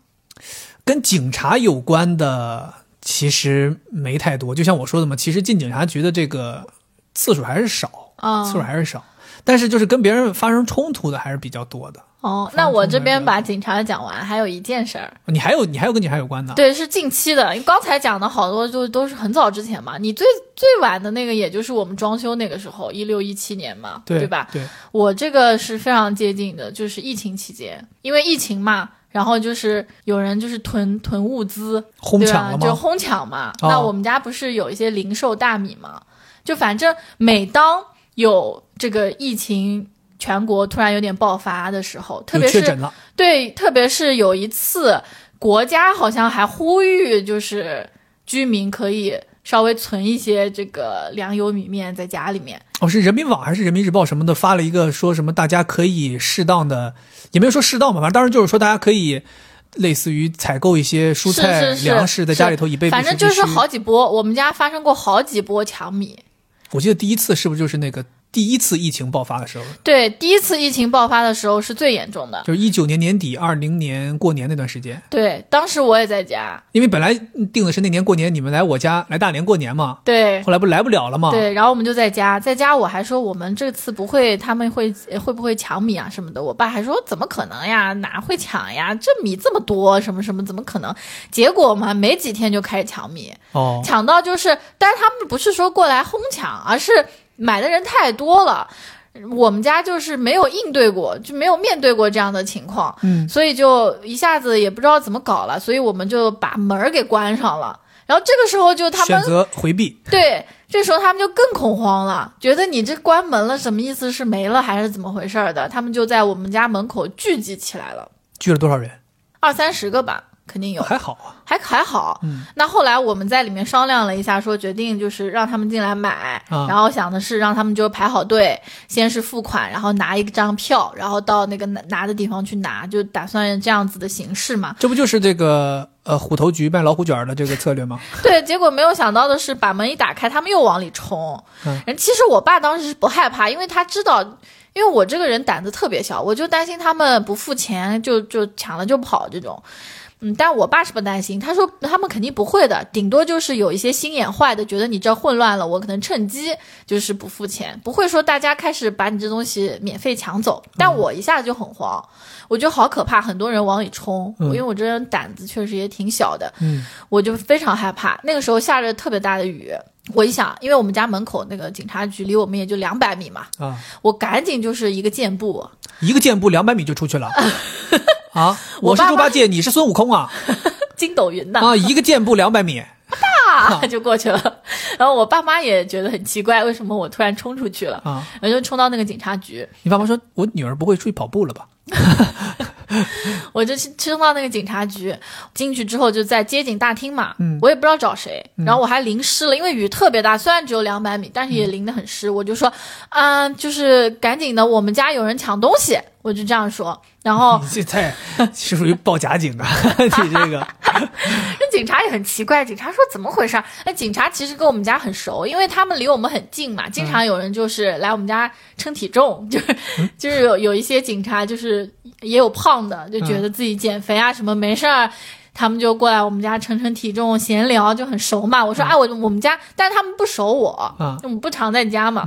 我说我们就是那个旁边开米厂的，嗯有很多人来我们家抢米，嗯然后马上他们就，他们也是慢慢悠悠的，就不像你那么着急。他说怎么回事儿？我过来看一下。他就把门一打开，发现就是我们家门口聚了一堆人嘛。嗯他想哦，那确实有有有 有情况，有情况，他就呃撑个伞，就两个两个警察走过来了，就慢慢走走过来之后呢，嗯、他们就开始说了，说你们现在怎么回事儿，对吧？就警察的那个态度就出来了。啊那些要买的人就是说，哎，我们现在就是要买米，嗯然后他就说，现在没有说不买，只不过现在还没有搞清楚，你们买的人太多了，他们需要就是，嗯、商量一下怎么弄，对吧？不是说现在就不不卖给你们啊啊，你们先赶紧回去，等他们就是都安排好了。他们自自然会开门的，你不能强迫人家卖给你们，嗯对吧？然后就说了很久很久，那几个我我就有点搞不懂，就是居民们嗯就怎么想的，就还要跟警察犟，就是说今天必须得买走，就不知道为啥，就他们就是这么恐慌，就非要买。然后家里没有米了呀，现在菜都做好了，就等米饭了。反而后来警察就好说歹说，说，嗯，我现在就给你们保证了，啊你们不要害怕，肯定是可以买的。嗯如果不卖，你们找我，你们现在先赶紧走。对，最后他们还是就是散了嘛，就有几个人散了嘛，那就大家后面就都散了。猫在旁边的田地里，对，还有几个人确实是像你说的，就是久久不愿散去。是吧？想要见明星一面，哈，就想要见你爸一面，就想要获得一个签名，哈，这就是当年买茶叶那个人。最后反正就是，嗯，后来我们也是跑通了嘛，就是一个地方收钱，拿一个票，然后到另一个地方去领一袋米领一袋米。这种事情发生了三次至少。，OK，第一次就是发生冲突那一次，还是人最少的一次。哦，，对，那个时候是因为我们没经验，没处理过。第二次人就是排队都排到派出所门口了，我天哪，排入两百米，就特别多人。那当包括你们当年买 Supreme 的时候都没有排这么这么远，包括后来我们都是半夜就晚上加工，因为就卖完了，就每天就是卖到晚上，可能半傍晚四点三四点钟就卖完了，就晚上得加工。所以你们这个叫什么应急粮加工基地还是名副其实啊，真的是应急啊！应应急粮现在就是应急粮，一般加工完是要存到国库去的嘛。我的意这个意思嘛，现在每年都有这个，从疫情开始每年都有这个，所以说国家还是就在这里说一下，就国家是保障了这件事情的，哦。就是从疫情开始，全国都非有非常多地方是在加工应急粮的，这个粮食不是说存在你自己这儿的，是嗯。存在国家的粮库里面，捐上去了，相当于对，但他也会补贴你嘛。OK。那嗯、如果一旦发生什么事情，国家肯定会开仓的，不可能让大家饿死，对吧？所以大家不用担心，也没有产生这种恐慌。对，对不用担心。但我觉得，呃，一旦出现任何的大灾面前，老百姓恐慌是很正常是我们的民族的一个现状。就说白了，就像你说的，为什么大家这个上下电梯、上下地铁、上下车都会抢？这是个潜意识。就是因为那一代人，他们经历过这个三年自然灾害，经历过吃不上饭的时候，你不抢就是没有呀。对他们就那个东西还在血液里嘛。但我觉得就是，如果要是我们这一代人，可能就开始不会了。再往后，你说九零后、零零后、八零后、九零后、零零后，可能慢慢的就不会出现这种情况，对吧？你也不会见到说一个零零后的人抢买米，对吧？那他他就比较淡定嘛，对吧？嗯，然后我外婆还来走后门，说他们村儿有好几个人托他啊买米，笑死了。然后我妈就说：“哎呀，你不要说了，我给你存着了，好吧，肯定会给你的，但是现在就不要让我们给你们送了，啊对吧？现在正忙着呢。”每次，而且我爸妈每次都没有那个意识，就每次我告诉他们说可能要抢了，可能要抢了，他们都说：“哎呀，不会的，上次他们都抢过了，知道这个是一直都有的。”结果第二天就说又抢米啦，就就是那种。行，那说明警察还是能够帮你们处理一些问题的。能啊，能啊，警察还是非常扛事儿的，嗯，嗯，而且他们就是有那个气势哈，穿那个衣服，然后他们一说话，那些人就不敢说话了。那肯定呀，因为你要是再顶撞的话，他们是有有有理由可以处理你的呀。对，对，嗯，可以，哎呀，没想到，希望大家都不要恐慌吧。我觉得大家还是冷静一点面对这些事情。对，对，就像你说的，国家其实都在想办法管控这个事情嘛，不在乎不会出现那种非常失控的场面。对啊，包括你看，我们上虞不是当时给我们都封了嘛，嗯那每天都是给你送吃的喝的，我爸妈到现在还在吃，啊，都都囤下来了，都过过去多久啦？三个月了吧？过量补给了给你们对啊，他们不是每天都两天会送一只鸡嘛？啊。他们吃不完，还把那个鸡做成那种辣鸡，就是挂起来风干，然后那种的，很 搞笑。可以可以，挺有手艺的。不过就是要提一下六维姑娘，咋了？她爸爸是警察呀，特警对他爸爸是巡特警，非常非常厉害，而且他爸真的是，嗯，我特别佩服，包括他自己也很佩服。为什么他没怎么找好对象呢？我觉得跟他爸这个职业也有关系。他是非常崇拜他爸的，所以他对于就是当兵的或者是警察这块的，还是有特殊的偏好的。哦，是吗？这我还是第一次听说。我以为一般父亲是从事某一个职业，他就不太希望找这种职业的人。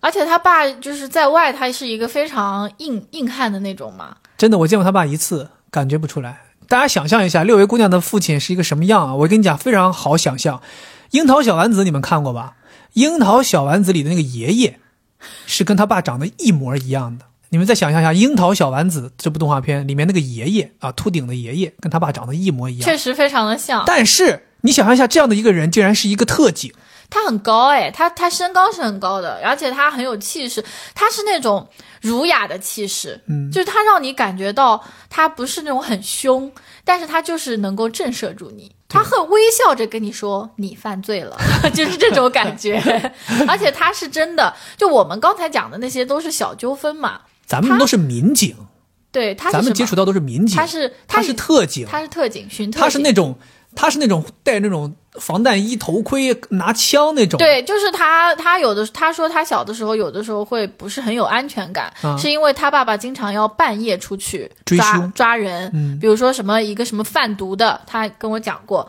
一个贩毒的现身了，他爸就要马上就去抓。嗯，那现在他爸应该只是就是坐在车上指挥的，哦，那以前他都要冲到一线的，直接冲上去抓。包括他爸以前也会连好几天都不在家，因为他要公路追凶。哦，就是犯罪分子，而且这种都是非常非常恶劣的犯罪分子了，不然的话用不上他们去追。卖茶叶那些不用他爸去追。对，对他就是呃半夜就是要去。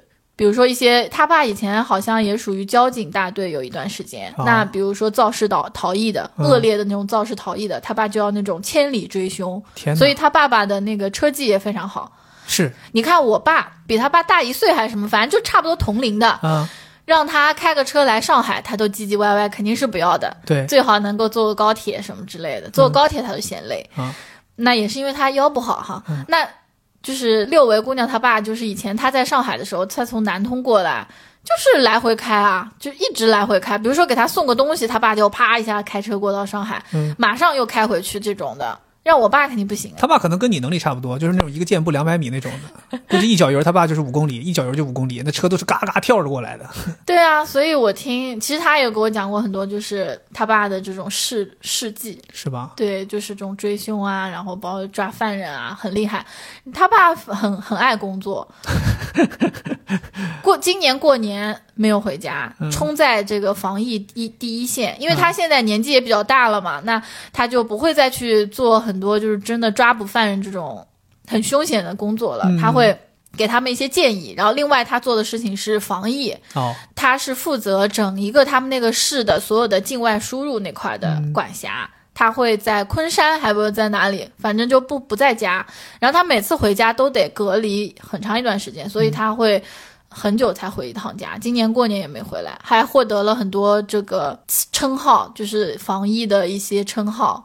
其实我们也没没怎么没怎么见过他爸这个很很威武的这个瞬间啊，因为因为我我去到他家那一次见到的是他爸特别爱猫的一些场景。反正他爸在我眼里，为什么我是一下一直都会想到是这个樱桃小丸子的爷爷，就是他爸在我面前展露出来都是非常慈祥、和蔼可亲的那一面。对啊，而且他爸做饭也很好吃。对他爸在家里面给猫那个做做猫的这个叫什么猫粮是要自己做的。我去菜市场买这个新鲜的什么鱼呀、肉啊什么回来，自己用蒸锅做，然后一份一份装到小碗里，然后定期给猫吃。他们家真的，我觉得呃猫过得比人好。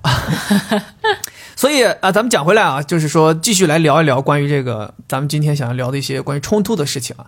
其实呃，可能很多人都知道，就是我其实，在社会当中跟人家发生了很多冲突。社会当中，对仅限于社会吗？那不然呢？学校啊，呃，学校家庭还真比较啊少，还比较少啊。主要就是其实学校啊、家庭啊这些东西都大不到哪儿去，对吧？但是社会上就会很有问题了啊，嗯就很很容易出现一些呃容易伤害到自己的这种比较严重的问题。我记得我被伤害的最严重的一次冲突啊，是其实是我理亏在先，呃，是因为我破坏了公物，然后跟这个呃公共区域的保安发生了冲突。啊，可能有的人也听过这个故事，因为我好有印象，好像可能是之前有聊过啊，但是也是可能类似于就是一带而过，没有很细的聊。这个我觉得基本上我可以确定我是百分之百全责 啊，而且是扣十二分。对，而且这个人家打我，我也应该认认栽，就得立正啊，就挨打活该。但是我这个讲这个故事呢，就是希望给大家一个警戒啊：第一，千万不能破坏公务；第二，就是千万不要跟这种保安发生冲突，因为你永远都不知道他这个保安他们之前是做什么的。有的人可能觉得啊，保安能能怎么样，对吧？你看那大街上那些保安，很多都很。这个看起来就是那种呃酒囊饭袋，也没有什么很厉害。其实有的是这样，有的就不是了。比如说我接触的这个保安，感觉就像是一个以前是跟类似于这种往大了说可能是个退伍军人，然后往小了说可能之前也是个练家子。具体是个怎么事儿呢？是我当时我记得当时在陆家嘴工作，呃，因为一个工作的烦心事儿，当时就是就不细说了亏了十个亿，当时有一笔投资啊，啊，有一笔投资，当时本来可以花很少的钱呢，啊，入股这个这个饿了么啊，拿下百分之七十的股份呢。后来我一转念一想啊，这公司不值得投啊，啊，我就就跟客户说不投了，不投了。那 个当然不是这个事儿啊，其实是一个很小的事儿，但是当时让我不爽的是我被同事甩锅了啊。其实这个一个工作当中出现了一点问题，是我们双方都有责任，但是他就是类似于那种恶人先告状，他就先把锅甩到了我身上。然后我是在已经下班，刚走出办公楼，得知了这个消息，我特别的不爽，就是觉得这种对方就是一点责任都不想承担，完全把责任全都推到我这儿，然后就是还关键是还来先劈头盖脸骂我一顿，怎么怎么样，我当时觉得特别难受，特别难受。然后我也没有想去跟同事吵，就把电话挂了。之后我就记得我打电话给你，嗯，跟你诉苦，我是我说这啊这个东西真的让我特别不满意，怎么怎么样。但大家知道，就这个有些事情你讲着讲着就上头。你越讲越讲越上头，越讲越气。我当时就是走在那个，当时我们在这个环球金融中心上班，就是这个大家俗称平起的这个楼上班。然后我从那个二楼的这个天桥要走过来，要通过天桥走到国金这边去坐地铁，边跟你吐槽，我边走出这个门，我就气呀、越气。当时真的就是你可能理解不了我，我当时就是已经气到就是那种爆血管那种气。然后正好我脚边有一个水泥花坛，它是那种呃很长条的啊，可能能有一米多长，然后可能这个三十厘米宽，就是里面全是土种的花，就是那种景观，公共场所的景观。我当时就站在那个花坛边上，我就气不打一处来，我当时就叮当哦，就跟我上一次你这个在公交站我跟人打架，你走了之后我踹垃圾桶是一样的，我就叮当一顿给那个花坛踹啊。但是我也不知道哪来那么大的力气，一个水泥花坛活活就要给踹碎了。那说明这是豆腐渣工程，有可能吧？你可以或者是，刚刚坐上还没干，怎么、嗯、没干有点过分了吧？一脚我湿进湿的踩进去了，哈哈，不是就是说还没有完全干。不是，就是我可能猛踢了那五六脚，前几脚还都是它还是硬的，后来就被我彻底踢碎了。然后天哪你知道踢碎之后，我就是这个怒火发泄，可能需需要发泄很长时间嘛，然后我就一直在这踢，一直在这踢，就被踢个稀碎，你知道吗？我当时特别生气，我也不知道。本来可能讲电话的时候还好，但是一踢起来越踢越越生气，所以我觉得就是人心中的这个怒火，可能你不发泄则已，一发泄出来之后，你可能还必须要发泄到一定的程度才能够宣泄掉。嗯，太可怕了！我当时回现现在回想，我觉得当时自己太可怕了。然后我这不踢了吗？踢了之后，我自己心里也慌，我想说把人东西弄坏了，我是不是得赔钱呢？瞬间怂了。对，就瞬间你会有很多想法灌入你的脑子里当。这个时候，我听到后面有一个人喊我，特别凶，喂，你干什么？就是那种声音，你知道吗？对然后我一听就是这个大楼的保安，安那那种你知道陆家嘴这些大楼的保安都还挺高级的，他们都穿那种非常正式的西装，然后他外面还有一个冬天的这个类似于羊毛大衣一样的。他说怎么怎么就就喊住我，但我当时脑子一热一慌，我就跑了，我就撒丫子跑，你知道吗？我撒丫子跑，然后那个天桥很长很长，我就哇、我就真的就是百米的速度，全力以赴往前冲，然后我就能赶上他在后面追我。我就全力以赴，全力以赴，全力以赴冲。后来冲着冲着，我发现不行，这个大直道太长了。大家也知道，那个时候我是猪八戒的时候，我这个 那时候还是猪八戒，猪八戒，猪八戒那也是，所以我说猪八戒专场没有问题吧？呃，这可能吧，因为就是猪八戒那个时候比较想跟人喜欢跟人家发生冲突嘛。现在大家都心平气和了，冷静，所以那个时候很有可能是因为体内的脂肪太多，容易导致自己比较易怒。这个是歪理，啊应该没有。现在这个脂肪下来之后，就稍微平静一些了啊，平静一些了，清心寡欲了吧。对不对？那僧人就很很少发脾气，对吧？然后酒肉喝酒不是酒肉喝酒酒囊饭袋就容易发脾气。所以你在说你我以前就是有点有点那种嘛，就是反正就是这个大大直道，我就跑，跑完后来我发现不行，我说我这个再跑下去就被追上了，我得想办法变个道，变个弯道。当时看到旁边有一个楼梯，我就嘎一下子就下楼梯了，下楼梯哒哒哒哒哒哒哒跑下来，哎，耳朵还在听，发现他也在追，但是明显感觉到距离拉开了。因为我前我觉得可能前面就是我这个百米就是冲的太厉害，之前不是运动会说我这爆发力还行嘛，就可能就那就就那几秒钟还行我，要笑死。对，拉开了一点距离。跑下去之后，哎，我就又在那个陆家嘴边上有一些绿地，我就跑了跑跑跑，跑过了一个马路，过了一个红绿灯，我发现这个保安追不上我了，他不追了，他不追了，不追了之后呢，本来这个事儿解决了呀，我就可以走了呀，逃之夭夭嘛。结果你怎么样了？结果我特别的贱，啊，我站在马路对面，冲他挑衅。我当时真的，我现在回想，我真的不知道我当时脑子是不是抽了。我为什么要做这件事情？现在我重新把这个故事讲出来给大家，可能很多人都不信。你犯了一个错，好容易有一个机会可以逃之夭夭，你竟然停下来，回过头来跟他挑衅，你知道吗？当时我就是回过头来，高举双手，说：“来追我呀！你来追我呀！你能追得上吗？”我真的，我现在就都想不到，我当时为什么会说出这么愚蠢的话。然后那个保安呢，当时就是确实很生气，他先没有过马路，他在地上捡起了石头，隔着马路扔我。然后呢，你知道吗？他也有点气急败坏，他有点气急败坏。但是他扔我呢，我当时的想法就是，哎，你扔不到，然后我就躲，我就躲。但是你知道那种躲的那种那种姿势特别嘚瑟，对吧？我边躲我还边在那嘚瑟，还在那挑衅，就是那种街舞形式的抖。对，就非就大家想象一下，就是小孩打雪仗的时候那种躲。哎呀，我叫你打不到我，哎，怎么怎么样，特别贱。我现在真的脑子当中重现当时那个画面，我觉得我真的是贱到了极限，嗯，就是太贱了。如果现在换成那是一个其他人，我是那个保安，我今天就是跑断双腿，我要把你追上，我要把你打死。就是如果是换成我的话，就肯定我也会气到这个程度。果不其然，这个保安又开始追我，就被我挑衅又上头了。可能真的，如果我不挑衅，他就不会追我了，又追我。但这个时候我已经彻底跑不动了。你说又贱又能力不够啊，彻底跑不动了。彻底跑不动之后呢，可能又跑了两个路口之后。我就想说，我停下来，咱们停下来啊，别别跑了，好吧，咱们别吹了，咱们好好聊一聊，好不好？就已经跑完一个马拉松了。当时我就想说是这样，我想说咱们好好聊一聊，我就停下来，转身，张开双手，跟他想要说，咱们哎，等等等等，咱们聊一聊，咱们聊一聊。但你知道，这个时候这个保安他已经完全上头了，他全速冲过来，在我毫无防备的情况下，一拳打在我的正面上。当时我以为是我们可以停下来聊，大家可以来。你可以骂我，或者说咱们怎么？我没想到他会直接动手打我，我也完全没有防备，而且当时已经气喘吁吁，根本没有做出没办法做出什么防御的动作，一拳打在我的脸上，你知道吗？当时我眼镜整个有一半镜片，连镜框的镜片全部打打断了，就是眼睛就剩一半了。一拳打完之后，我直接就是眼镜打飞。大家知道，就是近视眼的人，如果眼镜一下打飞，一下战斗力就损失百分之九十。一下打完之后，我当时很懵，然后。一个趔趄，他紧接着上来又补了两拳，全部都打在我的下颚上，我就彻底被打完了。就是在我的印象中，我形容就是这完全就是一次 KO，直接 KO 了。大家如果想象一下，就是这种搏击比赛，就是这种现场观众已经沸腾了，肯定 当然沸腾了。哦，我们这个这保安这个选手已经获胜了，就是就是真的是连续几，而且我能感到他那个动作就是。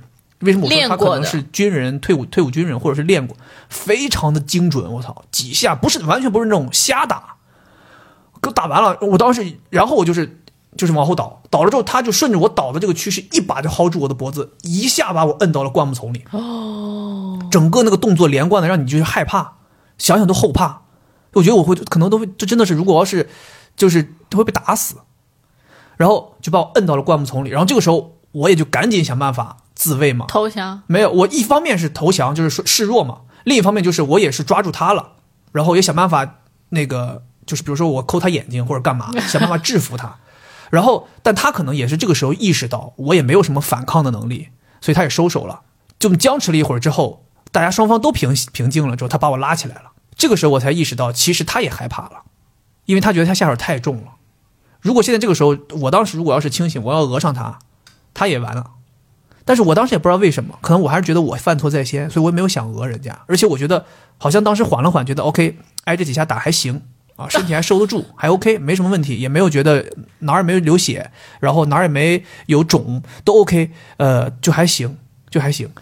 我们两个人站那儿，就是沉默了一段时间。突然间，那个保安大哥先开口了，保安大哥说：“哎，行吧，哎，你也可能有什么烦心事儿，对吧？就这种。”我当时一听，哎呀。人家还能懂我，哦，还还了解我。你都被打了，你现在都不维权？但你们，你想象一下，那个那种场景，你会有这么清晰的思维吗？对吧？现在我上去给你三拳，我给你摁到灌木丛里，你站起来，你说等会儿我要维权，你稍等一下，我打电话。不可能，你那时候都是懵的，整个人都是懵的。然后，哎，我一听大哥还这个，然后我就我也是就说我说，哎呀，对啊，确实是怎么怎么怎么，就是吐槽了几句。大哥说，哎呀，谁都有这种时候啊，行吧，你走吧，然后就让我走了。然后我当时想想说，哎，让我走了还还挺好。现在想想就觉得，哎，你等会儿你别走啊，你怎么还让我走？你别走，你等会儿你打我了，你得赔钱。眼镜还得打坏对。，当时完全没有这个意识，当时就是自己觉得自己先犯错在先了。其实现在想想，OK，没问题啊，我把你的花坛踢碎了，我我赔你花坛钱吧，你把我打坏，你赔我钱嘛。其实他那他那几拳真的讲心里话，我要要要他个几万块钱应该没什么问题的。就以现在的经济情况，按照现在当下的这种你要跟人家打架来计算这个赔偿的话，真的是不少钱。但是其实当时年轻啊，就想说这个事儿赶紧解决吧，赶紧了了断。对，后来我不就是在那边打电话给你，我说那个咱们得去医院看一下，被打了对，我被被打了，被人，我当时跟你说的就是我被人 KO 了，对呀、你说被打了被人。KO 了。我当时好像还想找，因为我应该还在上上家公司嘛。你当时好像正好在跟一个同事吃饭，男孩子。对，对然后你就还叫他一起，，对对对，然后我们就去医院拍了片子，发现哦都没什么事儿，就是眼镜坏了，然后就是换了副眼镜，就这样。对，其实我跟你讲，就是我讲这个故事，就希望告诉大家，第一，咱千万别做理亏的事儿，因为理亏之后，人家很有可能打你，你有的时候真的就像我一样，你就哑口无言。第二就是，咱千万不要跟这一类，怎么说吧，就是保安人群，咱讲心里话，保安人群其实都很很，咱用一个词，东北一个词，很莽，就是，呃，很很鲁莽。对，很鲁莽。他们没有什么什么手轻手重的，尤其是在你在在北方，经常会有有的人会说这个叫什么，就是这个年轻人啊，小莽子什么的，他下手没轻重，其实最危险。上了岁数的混社会的人，或者说上了岁数的人，他其实心里是有数的。有的时候他知道下手得轻一点儿我要把人打坏了，我得赔钱，甚至有的时候我还要把自己搭进去。但我跟你讲，有的人他就是他就没有轻重，再加上被我挑衅到这个程度，对吧？他可能下手也就很重。所以我想提醒大家，就是千万不要跟别人发生这种冲突，对然后发生冲突之后，千万见好就收，能逃了你就逃了，别他妈挑衅人家，也没有好下场。对呀、就你真的特别贱，因为我经常会有一种很容易心慌，对，就一旦只要是你跟别人说话上啊什么之类的有一点点不对付，嗯我立马就是有生理反应，就是很心慌，因为我就很担心你跟人家打架。对啊，就就虽然最近不怎么打，但是之前就是经常打架。比如说，我举个例子，昨天晚上那个快呃外卖。啊，昨天晚上我们叫外卖的时候，外卖不是给你打电话吗？你指导了他很久，他都说他打不开我们家楼下的门，对啊，然后你就出门了，你准备去拿这个外卖，然后他让后我下楼拿。对我在家里面就非常恐慌，我很担心你们在楼下就会打起来。哦，那不会，那不会，我就我就是一直都这样，哦。因为就是只要你跟谁什么不对付，或者说你在跟我说一件事儿，说哎我有点生气，然后挂了电话，很长时间都没有回应，我都会脑补出一部剧，就是我昨天晚上已经脑补出来你们在楼下打架的嗯。剧情了。其实我们俩切磋了一下，很 很简短的切磋了一下，因为他还有几个单要超时了，当时我没有办法切磋太多，好，我们当时就过了三招，啊，发现大家差不多水平，然后我就上来了。好吧，呃其实我觉得我现在就是已经越来越好了，就是因为我觉得有很多事情你是社会上有一些。呃，怎么说吧，有一些职业的人，你是没有办法跟他发生冲突的。就像我前两天跟你讲，你是你跟他冲突，只有你吃亏，因为他们不是那种讲理的人。嗯你就好比说，举个例子，比如说外卖员，嗯，有的时候他认准了一个事儿，比如他说啊，你这个地址写错了，你再怎么说我写对了，他也就认为你写错了，他可能就是看不懂，对吧？或者说他就是要在你要要超时要赔付你之前，他就点送达了，然后最后他就想什么时候送什么时候送来，他大不了你投诉他也没有用，他就是他们这些人就是有一些自己很固化的思维，对，所以你跟他就说白了就很像那种秀才遇到兵，有理说不清。你跟他讲也没有用，你跟他你跟他辩论也没有用，你骂他也没有用，你跟他打他都觉得他有理，你懂吧？所以我现在就是认识到这些事，所以我就不太会跟这些人发生冲突，行，反正你只要尽量少发生冲突吧。很危险的。我跟你讲，就像你记不记得还有一次那个冲突，跟那个咱们楼下那个卖水果的水果摊儿老板发生冲突，那一次不是你你后来你回头想说，你说更吓人，对对吧？你说当时我们是夏天买了半个西瓜，买了半个西瓜之后，我们就回来吃，回来吃之后呢，这个呃打开，然后惠子吃了几口，说：“哎呀，这个西瓜怎么这样？不行，那西瓜也太差了，怎么怎么样的？”一顿吐槽。然后当时就是他这一吐槽把我吐激了，你知道吗？就是其实呃，这个也可以大家引以为戒，就是这个两口子也好，情侣之间也好啊，或者说大家在一起住的朋友也好，有的时候啊。这个西瓜，比如说举举个例子，拿我们这个西瓜举例子，你这个西瓜不好吃呢，它又不是说我我我的责任，不是说我故意去挑一不好吃的西瓜回来给你吃，为了恶心你，所以你也没有必要说特别针对性的对着这个人吐槽，就那种感觉好像在责备这个人，所以我当时就是感受到了这种责备，所以我特别生气。我想说，那西瓜不好吃就不好吃了，又不是我的原因了，你为啥要要对我发脾气啊？对吧？或者说你觉得西瓜不好吃，你想说，哎，老公，咱们这个西瓜不好吃，咱们下去找那个人换一个，对吧？也行，你就冲着我说，哎，这个西瓜怎么这么难吃啊？你看这西瓜根本就没法吃。我说，那你在责备谁呢？所以我当时就一下子就急了，急了之后我说，那咱们就下去换，我就拎着连盆带西瓜一起，我就衣服都没换，我就直接就穿着在家里的睡衣我就下楼了。下楼之后我就到了那个水果摊，我一把把那个西瓜就拽到人家那个桌子上，叮当一一声，人家老板和老板娘两个。大叔和阿姨吓坏了，出来说咋了？我说你们尝尝来，你们这个这个西瓜，你们觉得自己过得去吗？反正我当时其实到那儿开始讲话，就已经是非常进入我那种上头状态了。对，那其实你是对我的怒气了。对，其实那个时候就是把你的怒气想办法发泄到他们身上了。现在回头想肯定是不应该，但当时就是控制不住。我说怎么怎么样？然后我记得当时那个水果摊老板娘还态度非常好，那个阿姨上岁数那个阿姨，估计可能都跟我妈差不多大，说。哎呀，小伙子，那这个瓜要是不好，我们给你换半个。这么说，但我当时已经处于那种六亲不认的状态。我的意思就是说，你换，你们没有这么做生意的，对吧？这个瓜好坏，你们自己其实心里清楚。为啥要卖给我们这种瓜？因为当时其实咱们这还有一个前情，就是咱们在那个水果摊买了很多水果，都不咋都不怎怎么好。对，而且他经常有的时候就是你能感觉到好像在坑你。所以当时就特别不爽，再加上这些以前的这种所谓的啊陈年旧事涌上心头，我你妈当时就是就想开干，就想要骂怎么样？然后阿姨这不是一吵，然后那个大叔就出来了。大叔作为一个男人，对吧？人家也是就是要保护自己的这个家庭，也是出来之后也是啊也挺凶。我靠，这一下他也凶，我也凶，我可不让了，不能输啊！就开始。后来你知道吗？当时本来正好赶上那个时候也都九十点钟了，边上其他店铺正在关门，有些员工在下班，什么这个理发店呀，什么超小超市，一听我们这儿吵起来，全都来看。对，然后我又是那种人来疯，一看有人来了，有人这个我就小词儿更多了，骂人的小词儿更多了。当时就是来几个这种很很挑衅的、很很就是搓火的这种话。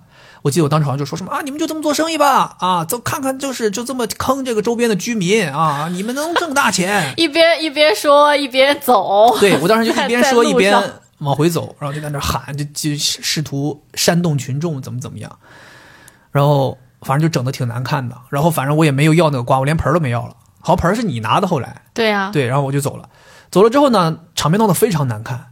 就那个场面，惠子形容就是他当时就很担心老板抄起西瓜刀就过来砍我，对，就已经到这种程度。朋友们，你们想一想，我已经把对方可以激怒到要提刀砍人这种这种程度，所以我我一直也是自己心里有数，就是我这个人就特别容易激怒别人。你就是很贱啊！不是啊，你真的是就是贱到一定程度了。你这种人啊，也就是我，不是，但是找不到就是其他的。其实我觉得吧，你说贱呢？呃，我因为我觉得用用贱去形容一个人是没事儿找事儿。你还狠啊！你狠，你过过很。其实我觉得我从来不会没事儿找事儿，我只不过是有一些放大自己认准的理，就是就像我说的，我是个特别讲道理的人嘛，所以我觉得这个事儿不讲道理，我就特别要纠缠到底。但是在这个纠缠的过程当中，就像你说的，我说话确实狠。对啊，对，而且我就是特别容易，再加上我这个人说话容易一针见血，点到你这个特别痛的地方。所以很容易显得好像我这个人就是嘴不饶人，恶劣。对，然后我当时，但是你知道吗？就是这个东西反后悔有多快？我就是走进小区都没到电梯，没到就到家单元门楼下，我就开始后悔了。坐到电梯里，我记得当时我直接蹲在地上，嗯，我说不行，我说我太后悔了，我说我当时怎么能够说出这种话呢？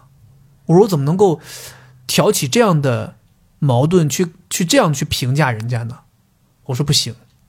我说我得想办法去跟人家道歉，就这前后真的都不到三十秒。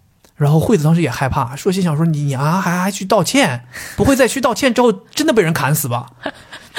那后来我就还是就是硬硬要下去去道歉。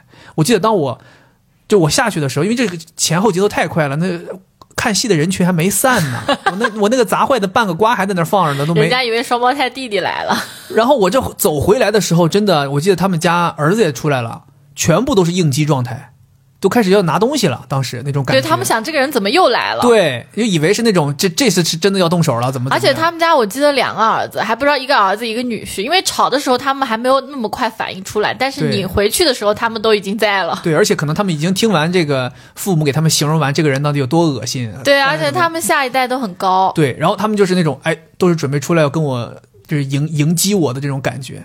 然后我当时也看到这个场面，所以我远远的就表示出了我是善意的，我是善意的。然后我也边大声的道歉边往那儿走。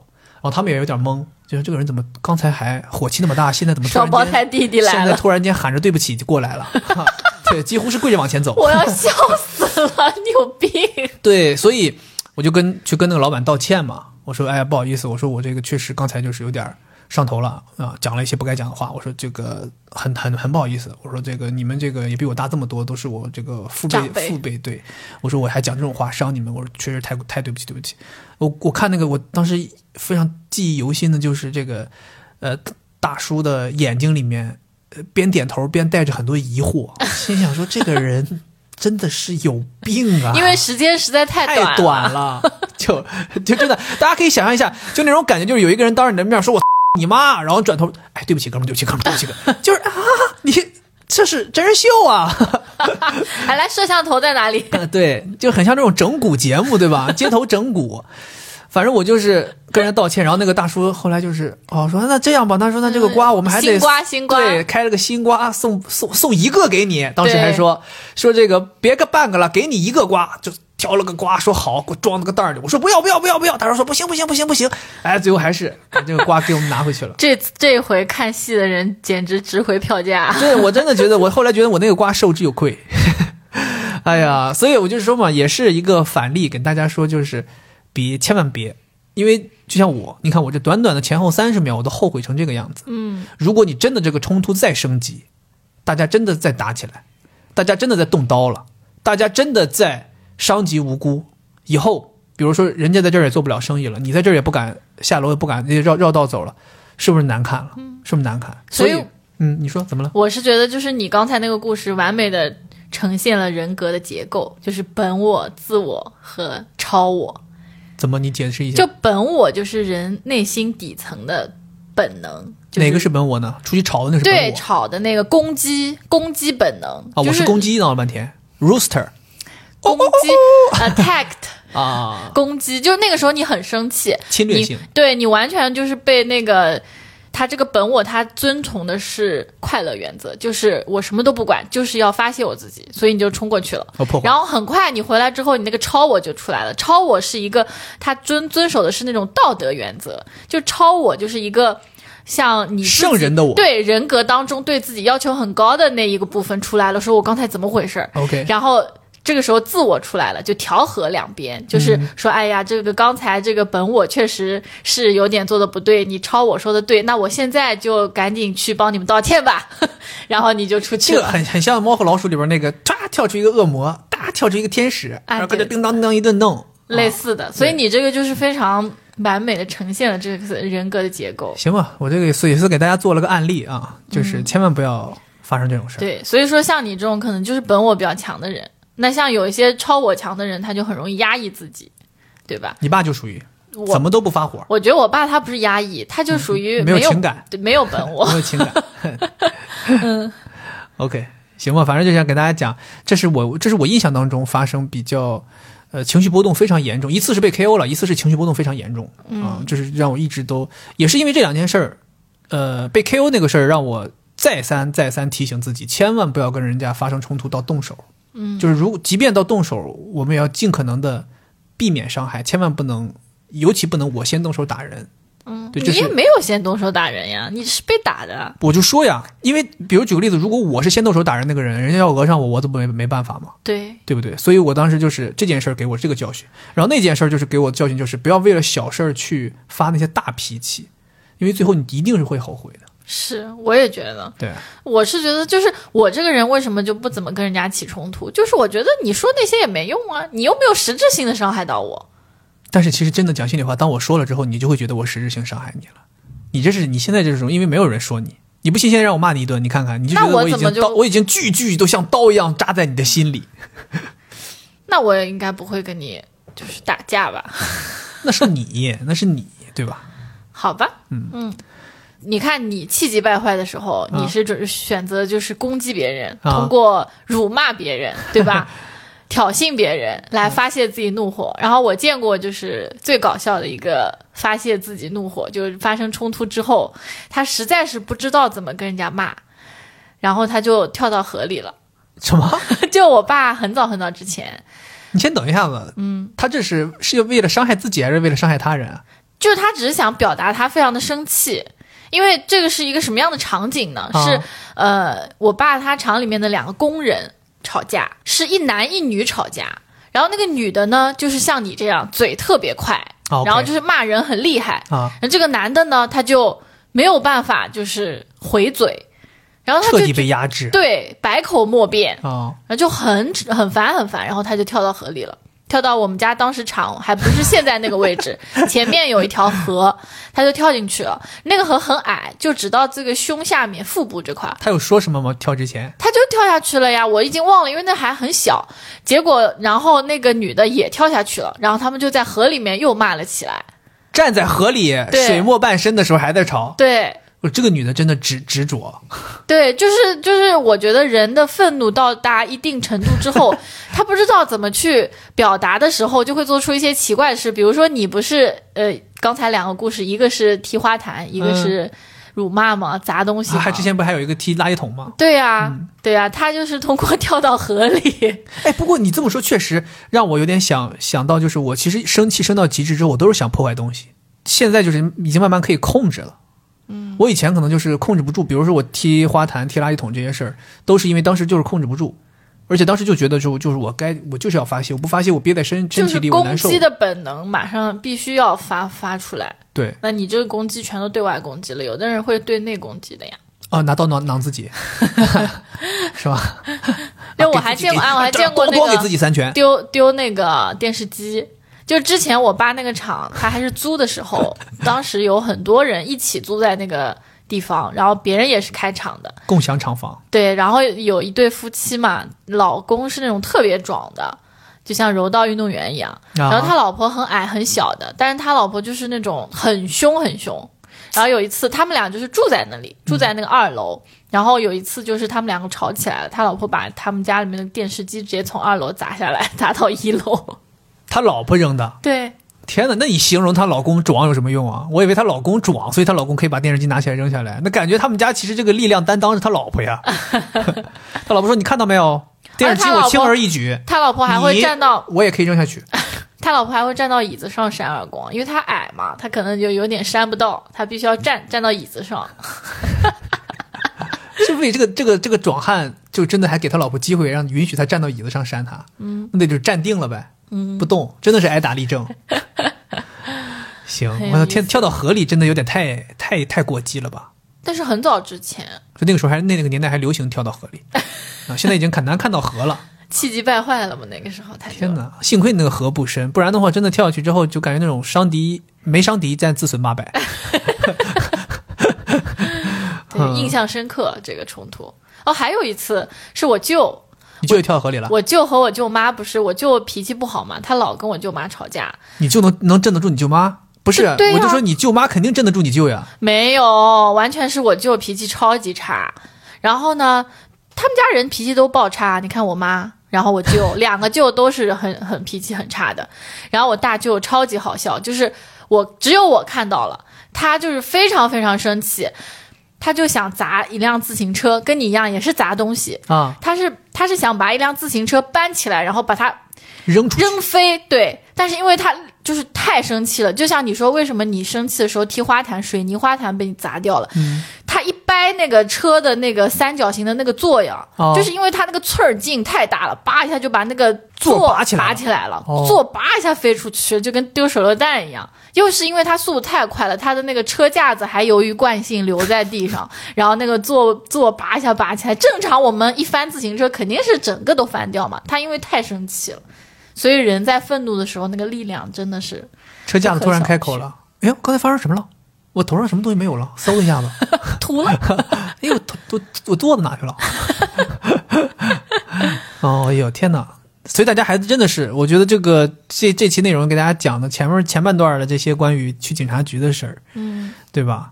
后半段的这些冲突的事儿，其实都是给大家警戒，对，真的是要引以为戒。对这个无论是发生了冲突，最后进警察局，还是无论发生了冲突，大家真的发生了冲突，打起来了也好，还是骂了大家生气，都得不偿失。最终最终，耽误时间也是你，生气上火也是你，没有什么好挨打被 KO 也是你，对吧？眼睛坏了要花钱重新配也是你，所以大家就是真的就是真的就像我说的，你就算最好的结果也是伤敌一千自损八百。嗯不好的结果就是那种那没有伤敌自损八百，总而言之，自损这八百是肯定是要损掉的啊。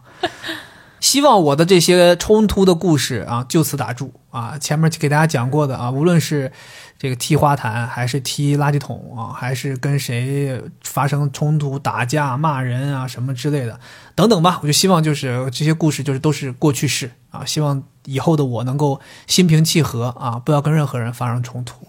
但是其实我发现，就是最近一段时间，我还是有的时候，虽然频率已经很低很低了，但是我还是能感觉到有的时候会有情绪波动，所以我还是要锻炼。这个很正常的呀，这是你的人格特质，你人你这是从出生你就是这样，你很难去对抗的。所以我现在给自己的要求就是，我即便有情绪波动，我去正视它，但是我要给自己一些底线，就是比如说我不能跟对方发生冲突，也不论是正面冲突，还是肢体冲突，还是言语之间的都不要。但是我可以表示表示不满，我可以维权，对对我可以通过一些方式，比如说你跟外卖员发生了冲突，你没有必要跟他当面去吵嘛，投诉你投诉他嘛，让他们去解决嘛。